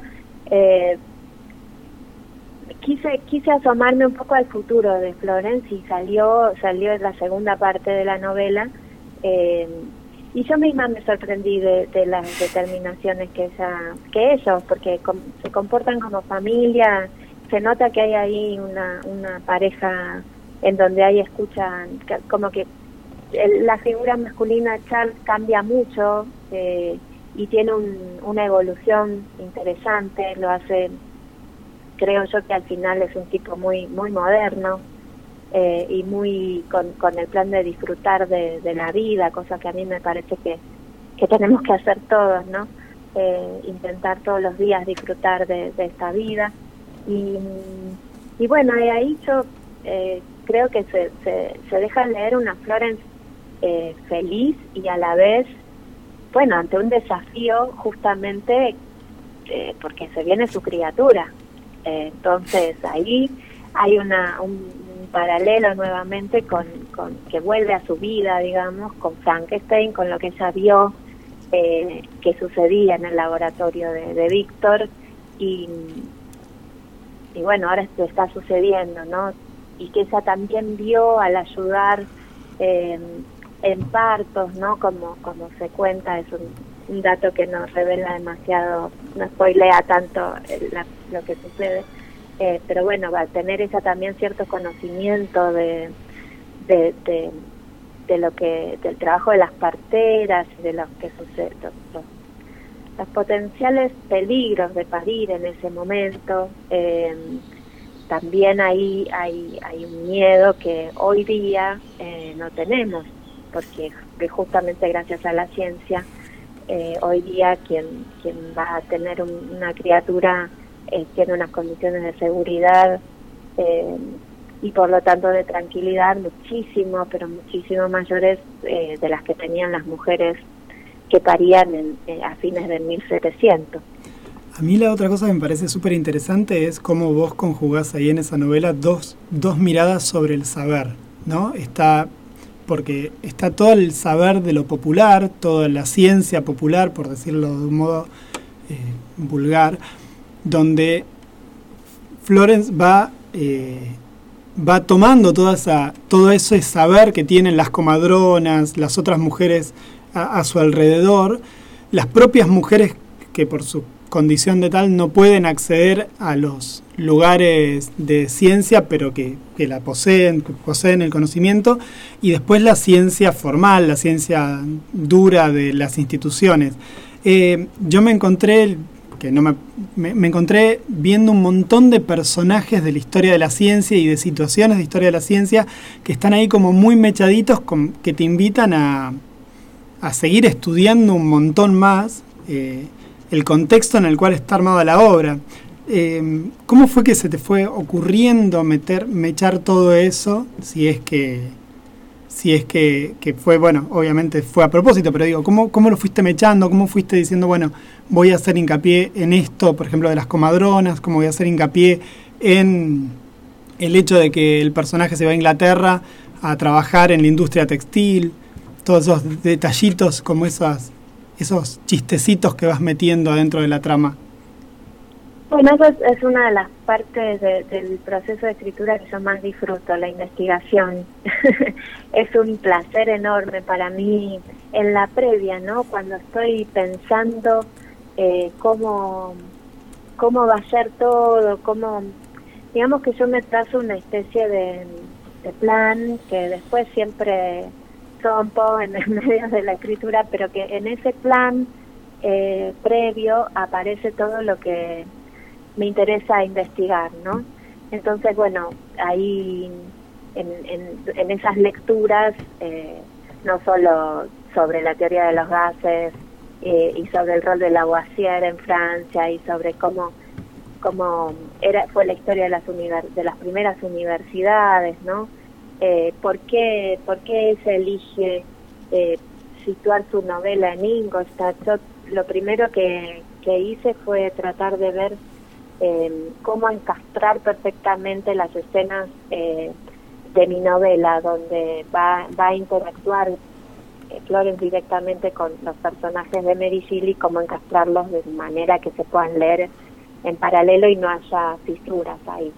Eh, esta, este modo de trabajo eh, lo aprendí eh, de Eve Ujar, que ella decía que cuando eh, vos querés situar una ficción dentro de una circunstancia histórica, bueno, tenés que primero buscar esas fisuras en donde la, el conocimiento popular eh, puede haber quedado vedado en las historias que pasaron a la historia, en los modos de narrar la historia, de modo que cuando vos contás eso, eh, la historia oficial, podemos decir, entre comillas, la historia que pasó a la historia, eh, fluya, siga fluyendo y tu historia de ficción pueda fluir al lado, en los márgenes.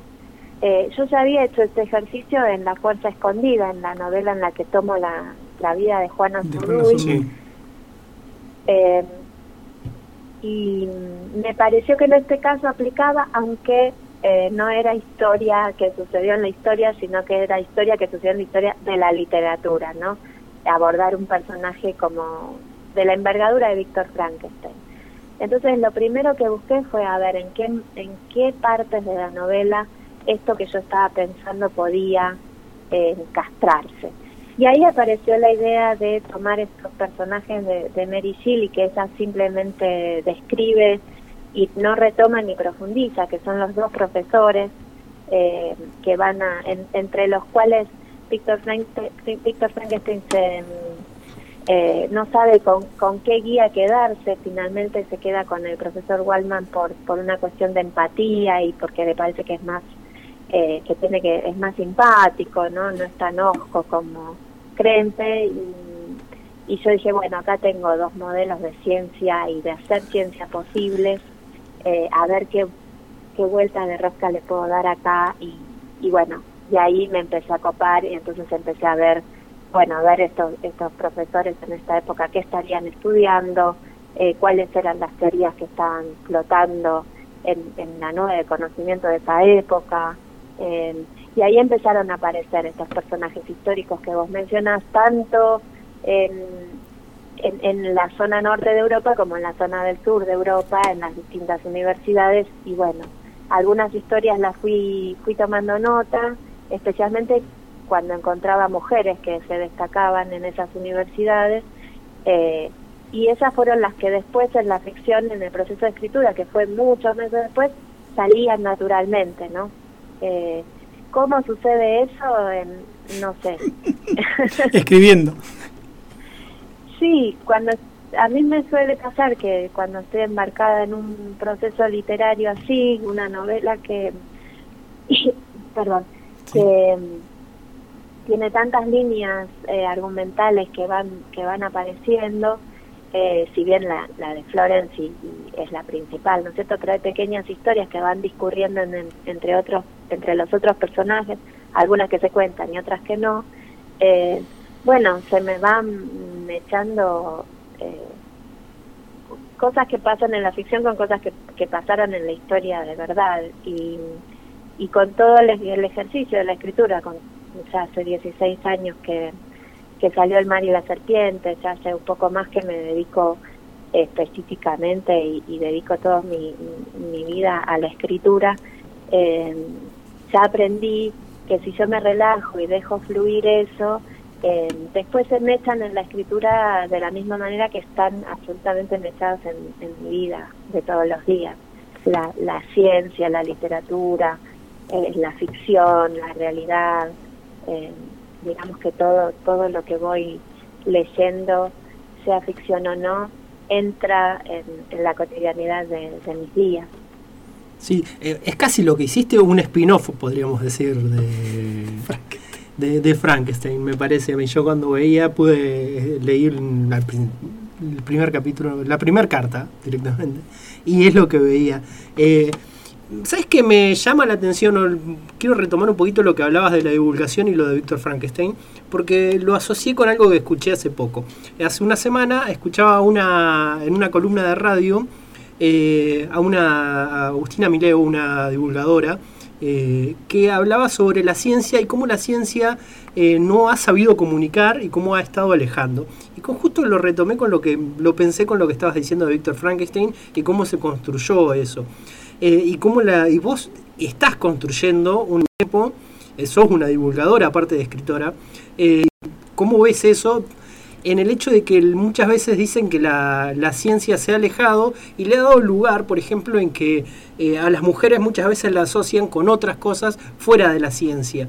Esto es lo que lo decía, lo retomo porque lo escuchaba justamente de una mujer que decía que estaría bueno que la ciencia sea más amigable y tenga una mejor forma de comunicar y que no quede todo asociado a veces a, no, a pseudociencias o astrología o cosas por el estilo, ¿sí? que son las que a veces están tomando eh, y que se ve mucho ahora, eh, como que están tomando mucha pantalla o, o están en cartelera. ¿Qué te parece a vos eso? Yo creo que es un trabajo de hormiga, bueno, en querer saber y, y otras iniciativas de comunicación distinta de la ciencia, como, como los libros de la editorial Yamiqué, Sí. o mm, ciertas colecciones que han salido en otras editoras, eh, casas editoriales dedicadas a la juventud y a las infancias. Eh, venimos haciendo un, un trabajo de hormiga que tiene que ser también eh, tomado por la comunidad educativa. El problema es eh, solidificado la idea de que la ciencia es difícil. Eh, y eso es también, te digo, por, por talleres de capacitación que he dado con docentes, también pasa que las docentes y los docentes a veces piensan que si empiezan a explicar un tema de ciencia y sucede algo que no saben explicar, bueno, van a perder autoridad frente a los chicos y a las chicas porque no las cosas no salen como, como dicen los libros que tienen que salir. Eso también nos lleva a pensar en cómo nosotros entendemos los errores, ¿no? Eh, que los entendemos muchas veces como en lugar de como oportunidad. En la ciencia los errores son oportunidades eh, y por lo tanto sabemos que las cosas no van a salir de primera y si salen de primera hay que sospechar qué pasó. Eh, hay que revisar, a ver, igual eh, ese éxito hay que revisarlo, a ver cómo puede ser que haya salido de primera con tanta facilidad, ¿no es cierto? Entonces hay una tarea también desde la escuela eh, de revisar por parte de los docentes y de las autoridades, de revisar cómo entienden los errores eh, y por qué hay tanto miedo a cometer errores en ciencia, cuando en realidad para enseñar la ciencia lo, una de las cosas fundamentales es trabajar la frustración y darse cuenta de que las cosas no salen de primera. Eh, y, hay que seguir. Con la escritura pasa lo mismo. Y sin embargo, en, las- en prácticas del lenguaje, esto está, eh, está muy trabajado y se sabe que hay que hacer un borrador, hay que reescribir, incluso se hacen trabajos en, en todos los ciclos educativos de, de, la, la reescritura como práctica. en la ciencia pareciera que todo te tiene que salir bien y tenés que tener una respuesta unívoca para todo. Y no es así. Muchas veces eh, hemos visto en la historia de la ciencia también que grandes descubrimientos surgen a partir de errores experimentales y que lo importante en realidad es el diálogo de la misma manera que sucede en el arte. Eh, lo importante es poner a dialogar distintas situaciones, como por ejemplo la de la observación. Te digo que no son cosas complicadas de las que estoy hablando, sino por ejemplo la observación de la naturaleza. Eh, salir a observar la naturaleza, empezar a pensar por qué suceden eh, las cosas que suceden en la naturaleza, mezclar los factores que son ajenos a lo biológico y que tienen que ver con otras ciencias como las ciencias sociales, como puede ser, eh, bueno, justamente la cuestión de los incendios intencionales, cuáles son las fuerzas que se juegan ahí. Todo el, el quehacer científico, todo el, el científico social, el científico natural, el científico de las ciencias exactas, es un, es un, es un todo que está sumamente dividido en la práctica laboral porque es necesario, pero en las esferas de conocimiento que se, que se les transmiten a, a los chicos y a los jóvenes y a, y a quienes no son eh, de, de formación, no tienen formación en ciencias, se les transmiten como grandes esferas inconexas de conocimiento, ¿no? Eh, cuando nosotros día a día, todos, todo el pueblo día a día está conviviendo con todas esas ciencias y la realidad está compuesta por todas esas ciencias. Fíjate que, que ahora con, con lo de la vacuna se está viendo muy claro cuánto incide en nuestro día a día eh, el conocimiento de las ciencias. Entonces acá creo yo que hay que aprovechar la oportunidad y me parece que, que la comunidad científica lo está haciendo de aprovechar y contar qué es una vacuna, por qué es importante estar protegidos eh, por nuestra comunidad, además que es un, es un movimiento que no es individualista, sino al contrario, porque eh, una comunidad vacunada protege al, a los recién llegados y llegadas, a los pequeños, hasta que ellos alcanzan eh, a completar sus calendarios de vacunación, digamos. Eh, y, y esto, bueno, volcado hacia lo, hacia lo que tiene en relación con la pandemia, que para mí es una gran oportunidad de ampliar el conocimiento en general. Eh, pero si lo pensamos desde lo, desde lo que nos está pasando a nivel ambiental, lo mismo, ¿no? Es una gran oportunidad esta para que en los colegios se abandone la, la Esa, esa división clásica de lo humanidades y, Exacto, y exactas. Exacto, se empieza a trabajar en grupo las ciencias sociales con las ciencias naturales. Eso sería una manera de ayudar a la comunidad científica desde la comunidad educativa. Tengo una consulta. Nos fueron, fuimos avisando que, que ibas a estar en el programa, entonces nos fueron mandando preguntas. Te voy a sacar un cachito del eje de, la divulgación, o no solamente del eje de la divulgación, y te traemos al de los superhéroes. Está conectado tu, tu mundo con los superhéroes a partir de varias cosas. Una es eh, un libro de divulgación científica que tenés respecto de la ciencia y los superhéroes. Y después también a partir de una historia de, de que sacaste para una publicación sobre desaparecidas y desaparecidos, sobre eh, un chico Manuel, ¿sí? que de alguna manera está vinculado con Superman. Y la pregunta era, que nos hacía una, una compañera que, que convive con nosotros en la radio, era cómo vinculaste a Manuel con Superman, cómo se te ocurrió esta vinculación de mezclar estos, estas dos situaciones y bueno, y nada, te, dejo para que contestes eso. ¿Cómo fue que apareció Superman ahí? Sería la pregunta de Nidia exactamente. Bueno, eh, gracias por, por, traer al quién soy, eh, que es el libro donde está la, la historia Manuel no Superman, un libro que hicimos con un equipo extraordinario de personas en el año, salió publicado en el año 2013, pero estuvimos trabajando desde 2010, te diría, eh, para que sea lo que es ese libro. Eh, yo estaba cuando cuando me invitaron a ser parte del quién soy yo estaba trabajando en ciencia y superhéroes el libro que vos Ujú. mencionás sobre sobre divulgación de las ciencias a partir de los universos de, de las historietas no esta, esta idea, que esta pregunta que, que nos hacíamos con Andrés Valenzuela, mi, querido amigo y coautor de ese libro, era, bueno, a ver, en el momento en que te sentás en el, en el tablero a dibujar, a escribir, a guionar una historia de, de superhéroes, eh, ¿cuándo acudís a la ciencia eh, para justificar los poderes que vos pones en, en el cuerpo de tus personajes, ¿no? Entonces hicimos una investigación sobre eso, eh, cómo los distintos guionistas y creadores habían ido, eh, habían tenido que ir reformando o completando las historias de vida de sus personajes a partir de que la ciencia se va haciendo más popular. Eh, porque ahora los lectores jóvenes, los niños y las niñas saben mucho, eh, saben sobre ADN, saben sobre clonaciones, saben, saben sobre mutantes, eh, saben sobre eh, fórmulas químicas. Entonces, bueno, co- eso es desafiante para, para quien se dedica a escribir eh, ciencia ficción y sobre todo para quien quiere inventar un nuevo superhéroe. Entonces, bueno, eh, por ahí iba ese libro. Yo estaba terminando la edición en siglo XXI cuando me invitaron a ser parte de este proyecto y la verdad es que tenía muy fresca la historia eh, de Superman y de cómo es que llega al planeta Tierra.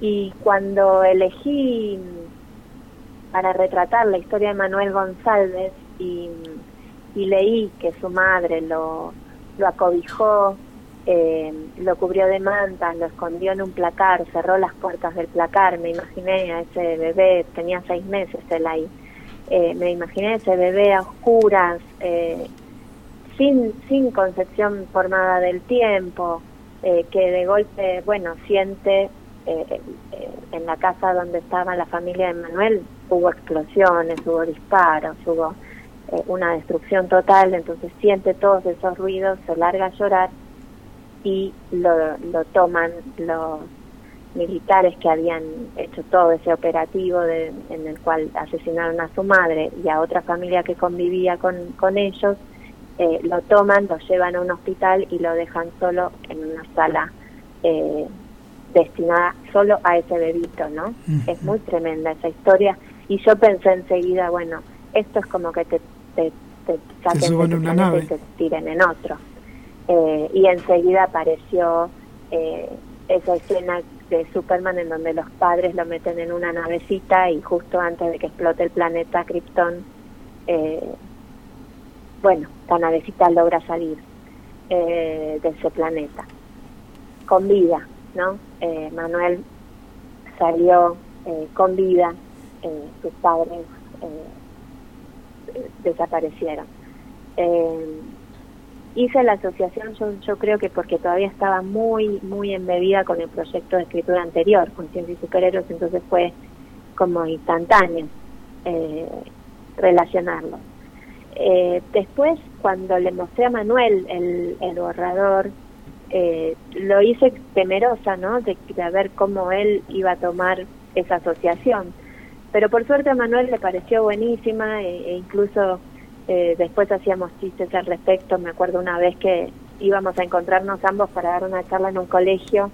Eh, yo lo llamé para ver porque no, no, no llegaba todavía, lo llamé eh, y me dice, no, estoy yendo. Le digo, pero ¿qué haces? ¿Qué haces? Eh, ¿Qué me contestás si estás manejando? Le dije.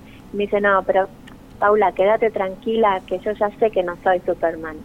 Eh, y él lo, lo adoptó, como que, viste, se, se apropió del cuento y eso para mí es una de las mayores alegrías, porque porque hoy día le invitan a él para que vaya a hablar de su cuento eh, y él va y habla de todo este proceso eh, maravilloso que fue la composición de este libro Quién soy, que, que tiene cuatro cuentos eh, y, y Y, bueno, en, y en particular el tuyo ¿no? está ilustrado en forma de historieta por Irene Singer.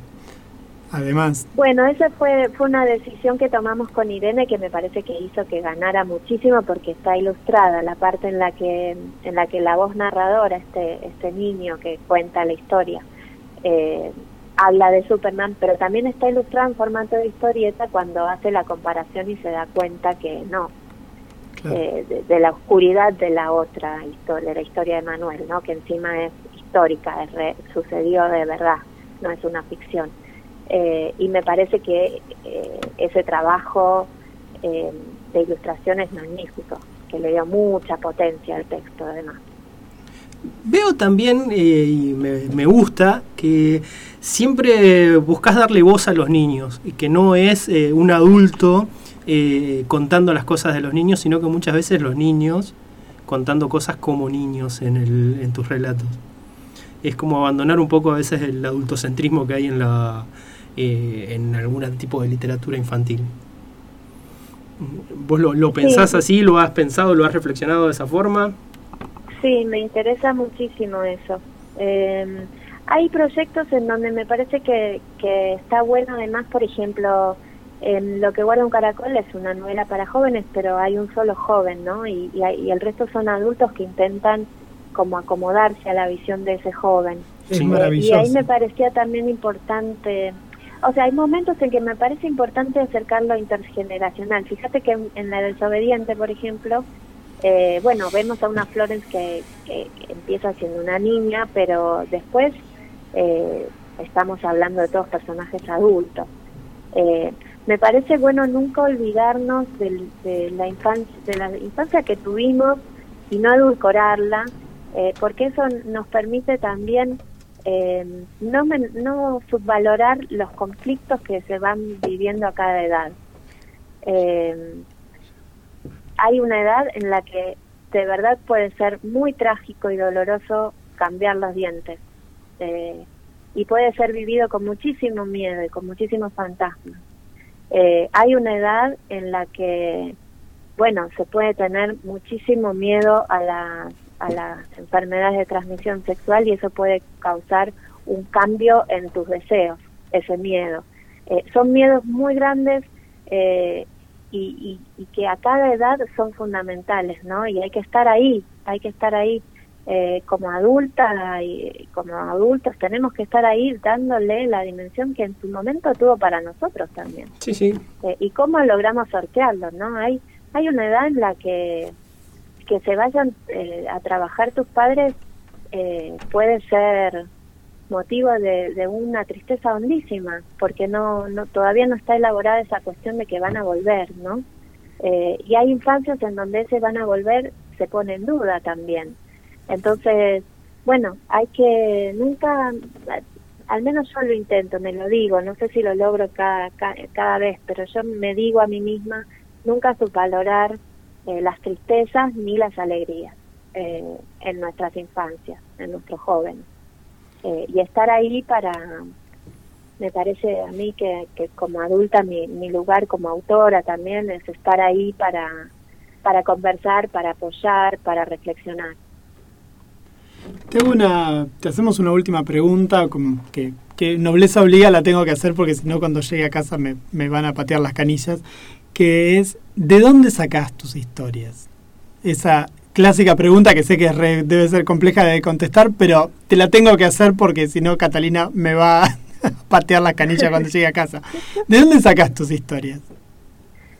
Bueno, gracias Catalina por ser una lectora tan, tan dedicada eh, y amorosa. Ahí está. Eh, Quedó el agradecimiento. Después hay que.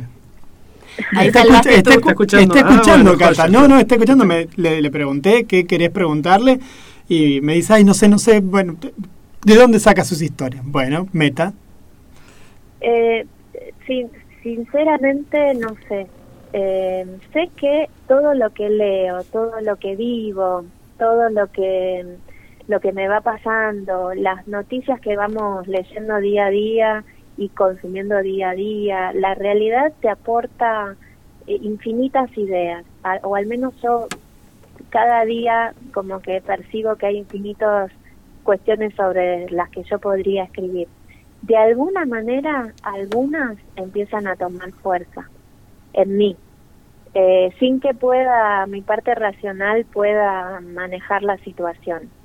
Eh, y de golpe me encuentro como orientando mis lecturas y mis charlas y mis decisiones a ciertos lugares. Eh, a veces se trata de, de proyectos que no termino, porque no todo lo que sale publicado, eh, no todo lo que escribo sale publicado, no, no todo lo que está publicado es lo que escribo, digamos, escribo más. Eh, pero hay ideas que, bueno, que de esa forma así lenta eh, van tomando como más cuerpo y en algún momento ya los personajes forman a ser parte de mi vida cotidiana. ¿Cómo sucede eso? No sé ni, no sé tampoco si quiero saber, porque hay una cuestión de que se siente un poco como mágica, eh, que está buenísima vivirla. Entonces, bueno, ahí a mí también me gusta ese mantener ese desconoci- desconocimiento, ¿no? Esa especie de confusión de, uy, esta, esto que estoy pensando, eh, ¿lo estoy pensando yo o ya es parte de lo que está pensando un personaje? Claro, que no Eh, se vuelva algo automatizado tampoco. Nunca, claro, nunca es automatizado, nunca parece igual, entonces también es una eh, es, es lindo vivir así a la expectativa de cuando cuando ya estoy embarcada en un proyecto.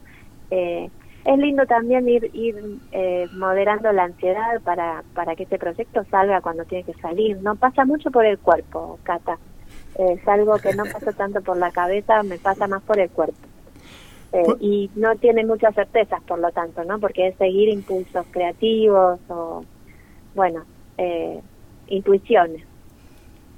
Bueno, Paula, muchísimas gracias por, por esta entrevista, por tu tiempo, por un montón de rato que hace que te, te tenemos sentada en el teléfono. Mil gracias por, por haber estado acá con nosotros y bueno, quedamos a disposición tuya, como siempre le decimos a todas las personas que se acercan por acá, para que nos chusmen cuando tengan alguna nueva publicación, una nueva, una nueva novedad, como para que también funcionemos como canal de difusión. Bueno, muchas gracias a, a ustedes, a los tres, a les tres, debería decir. Eh, permítanme aclarar, para, para que también lo sepan las personas que están escuchando, el cuento Manuel no Superman este año, el Plan Nacional de Lecturas decidió pedirle autorización a la editorial, a Calibroscopio, para que ese cuento salga separado del libro de manera gratuita. Eh, para que sea accesible a todos y ahí en, en la última página de esa separata que ustedes pueden buscar en, en, en internet, en el Plan Nacional de Lecturas, están los datos del libro, que es un libro compuesto por cuatro cuentos eh, de grandes, eh, bueno, que les menciono a los autores porque son increíbles.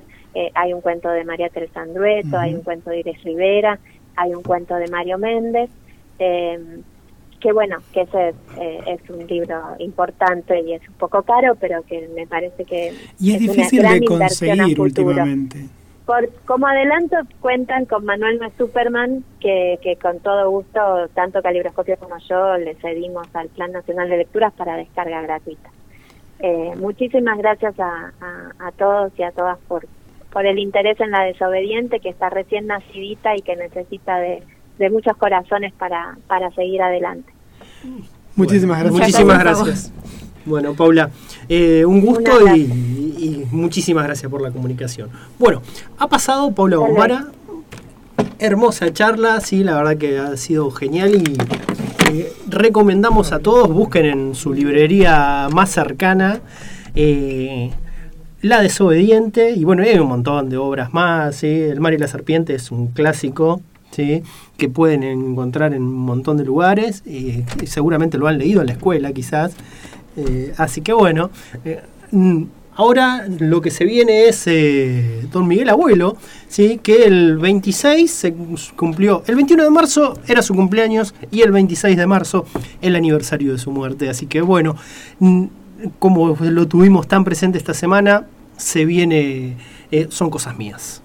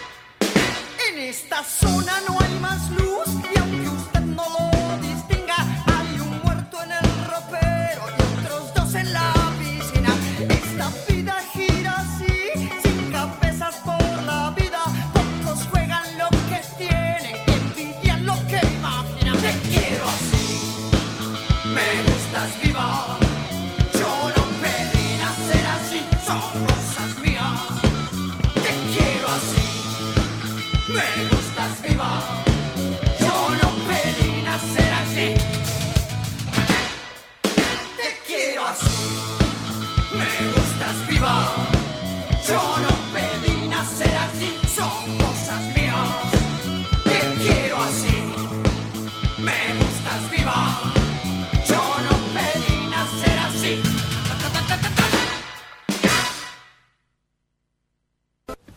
Sabía de su grandeza, señor, pero jamás ningún mago le ha ofrecido asiento a Dobby como a un igual. Veo que no has conocido a muchos magos decentes. No, nunca en mi vida. ¿Qué cosa tan horrible he dicho? ¡Más a Dobby! ¡Dobby,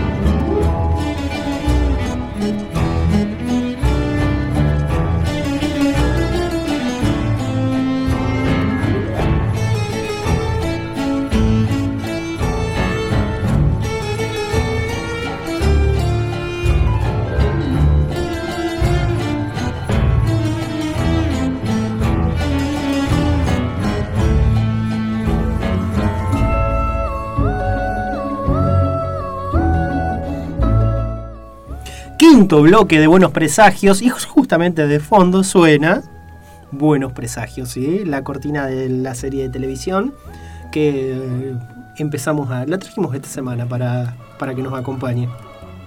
Ahí se siente, sí. Bueno, en este bloque vamos a charlar un poquito, vamos a hacer un perfil, vamos a charlar de un hombre, ¿sí? Eh, un aventurero. Vieron que el año pasado charlamos un poco cuando hablamos de mm, Indiana Jones, de Percival Fawcett, que era eh, el de la ciudad perdida de Z, que era un aventurero de esos que había a principios de siglo.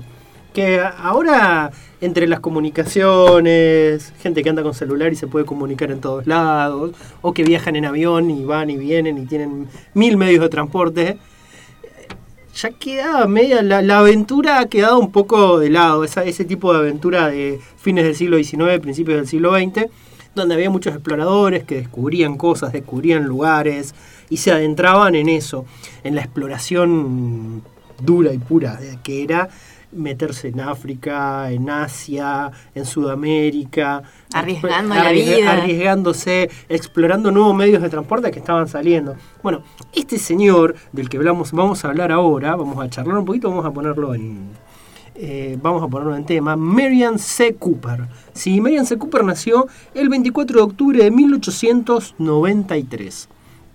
¿Sí?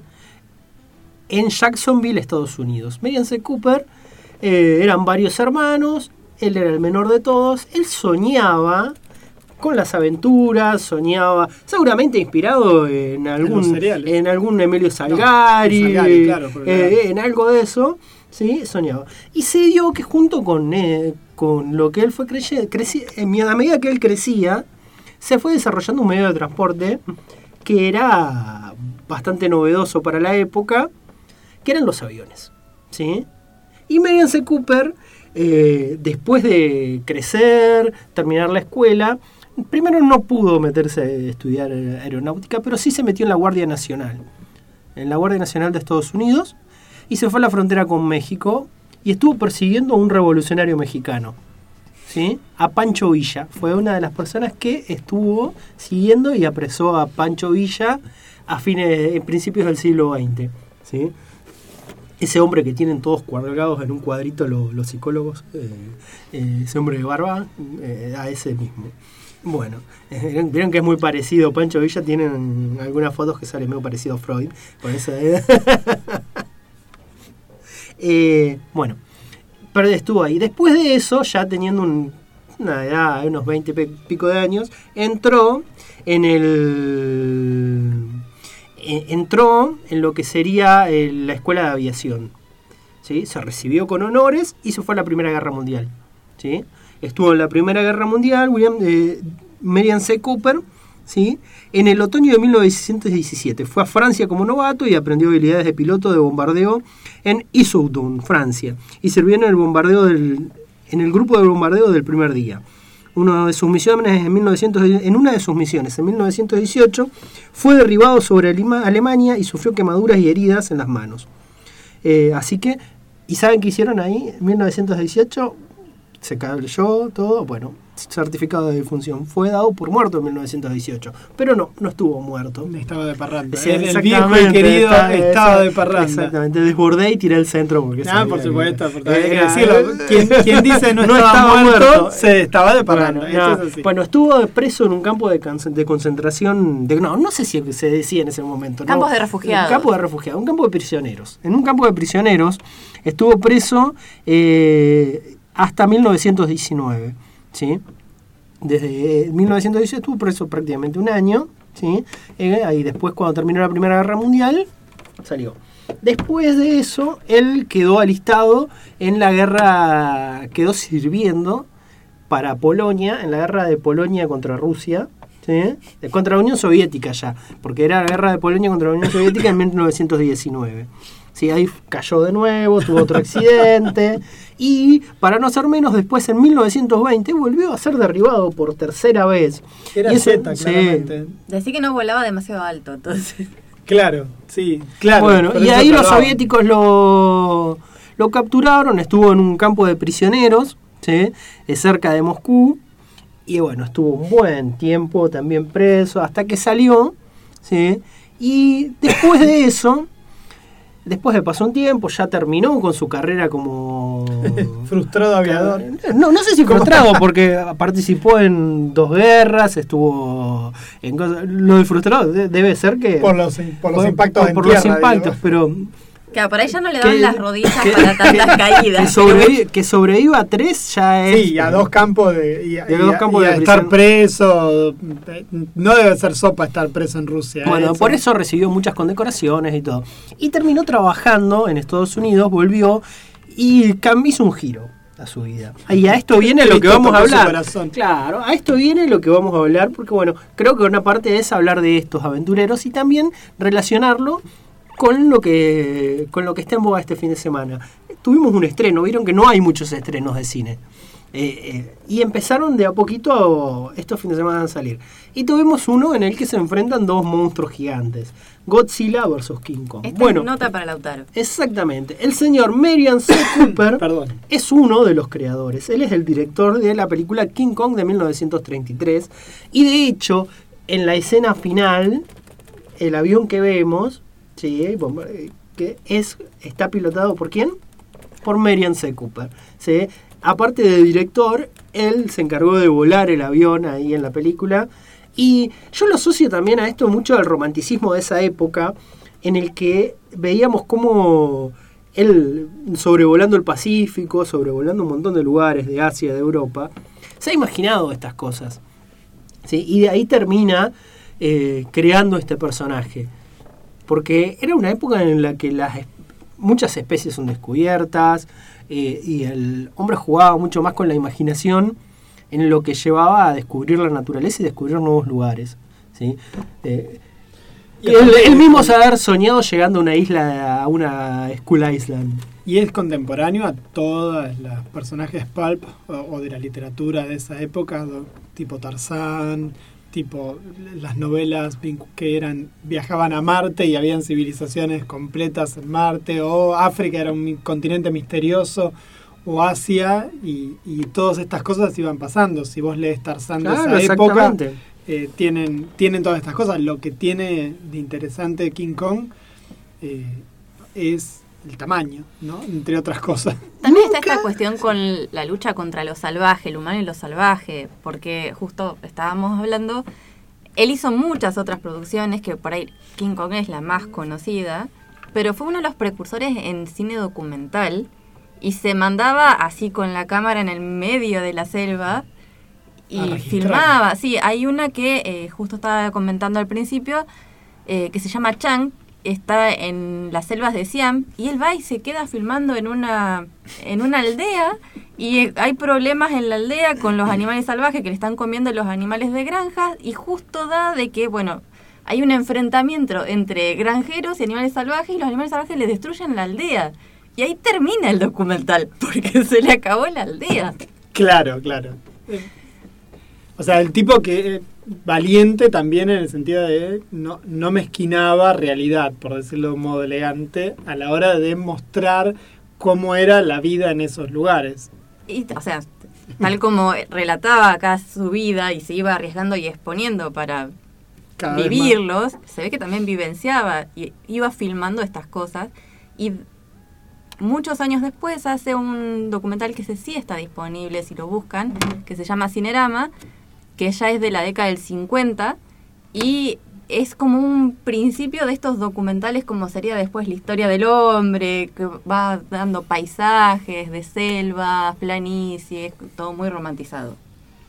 Mucho más calmo que mostrar cómo se morfa en toda una aldea o una colección de... Le de pone romanticismo incluso a que se coman una, una aldea.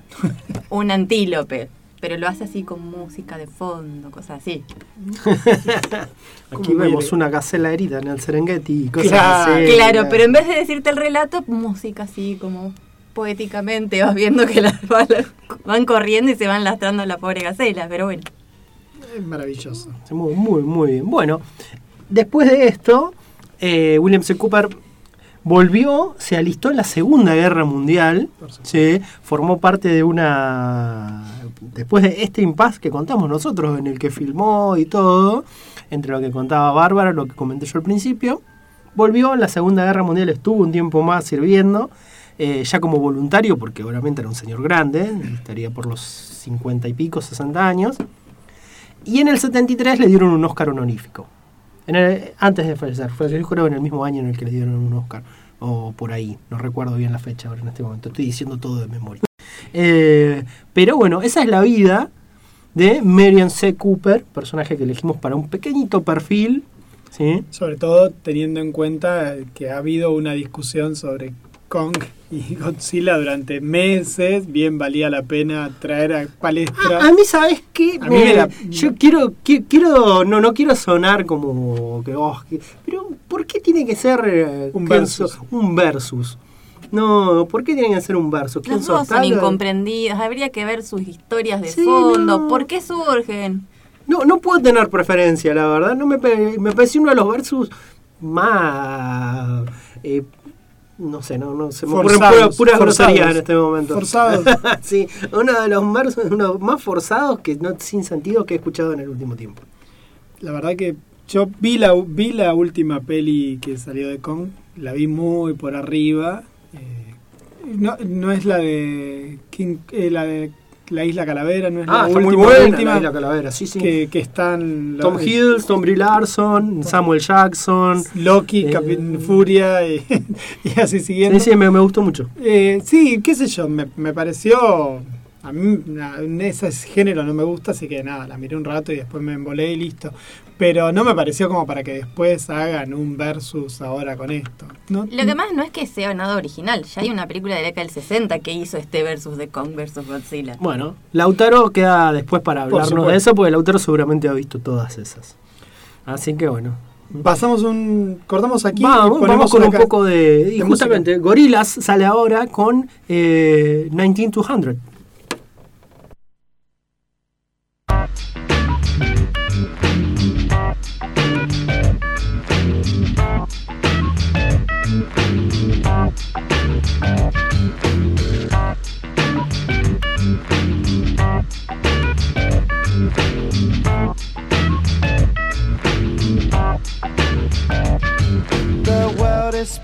Too fast. I'm bound at Nike shoes to keep myself tethered to the days I tried to lose. My mama said, slow down, you must make your own shoes. Stop dancing to the music gorillas in a happy mood.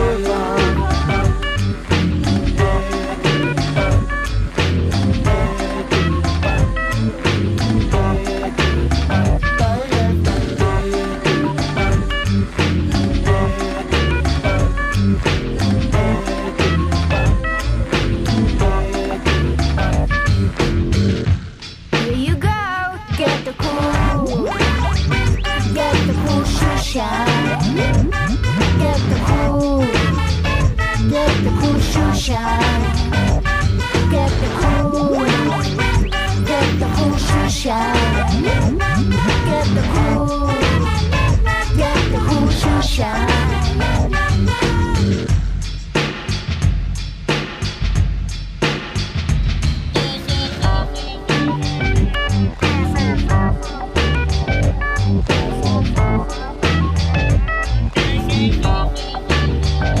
There's a monkey in jungle watching a paper trail. Caught up in the conflict between his brain and his tail. And if time's elimination, then we got nothing to lose. Please repeat the message. It's the music that we choose. Keep 'em out,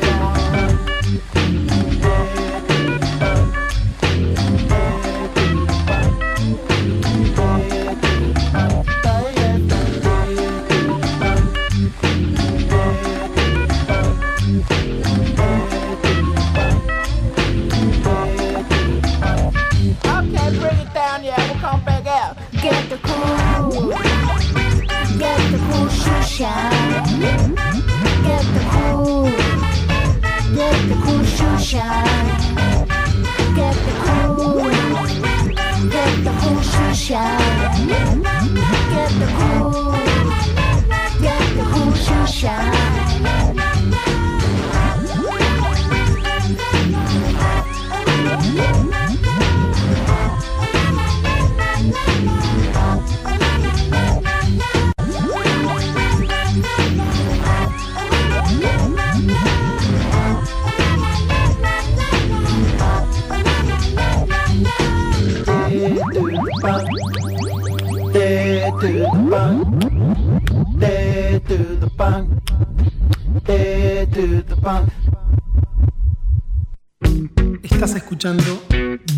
En la 105.3 Radio Comunitaria.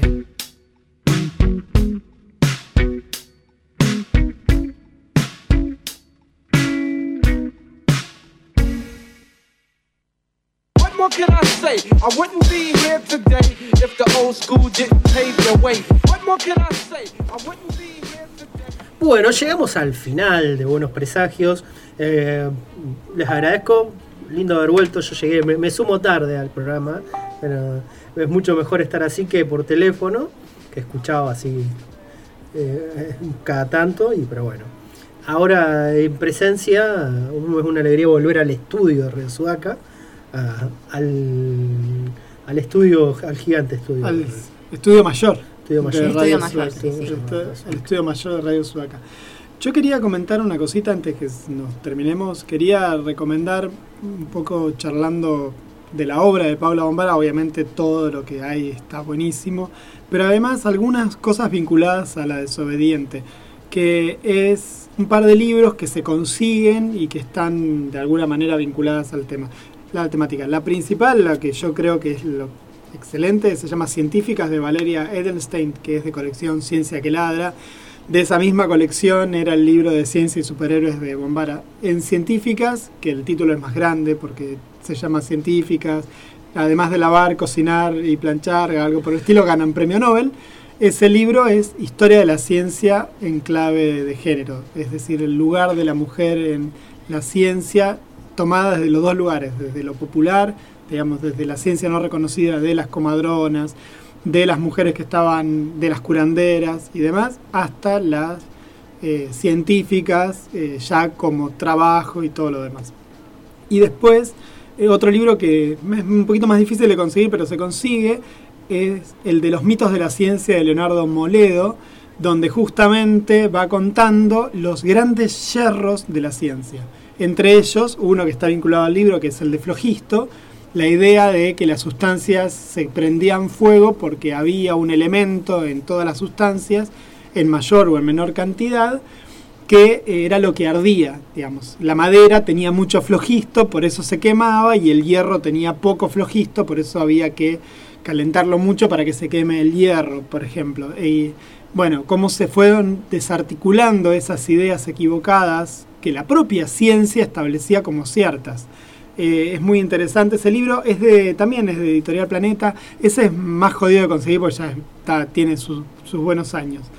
Y un libro también un poquito más difícil de conseguir todavía que el de Planeta, pero que se consigue, se llama Las Pioneras, de Rita Levi Montalcini, de Editorial Crítica, una editorial española que ahora debe salir un ojo de la cara, pero se consigue, que también, como científicas, habla sobre la historia de la ciencia, eh, valorando y visibilizando el lugar de, de las mujeres en, en ciencia.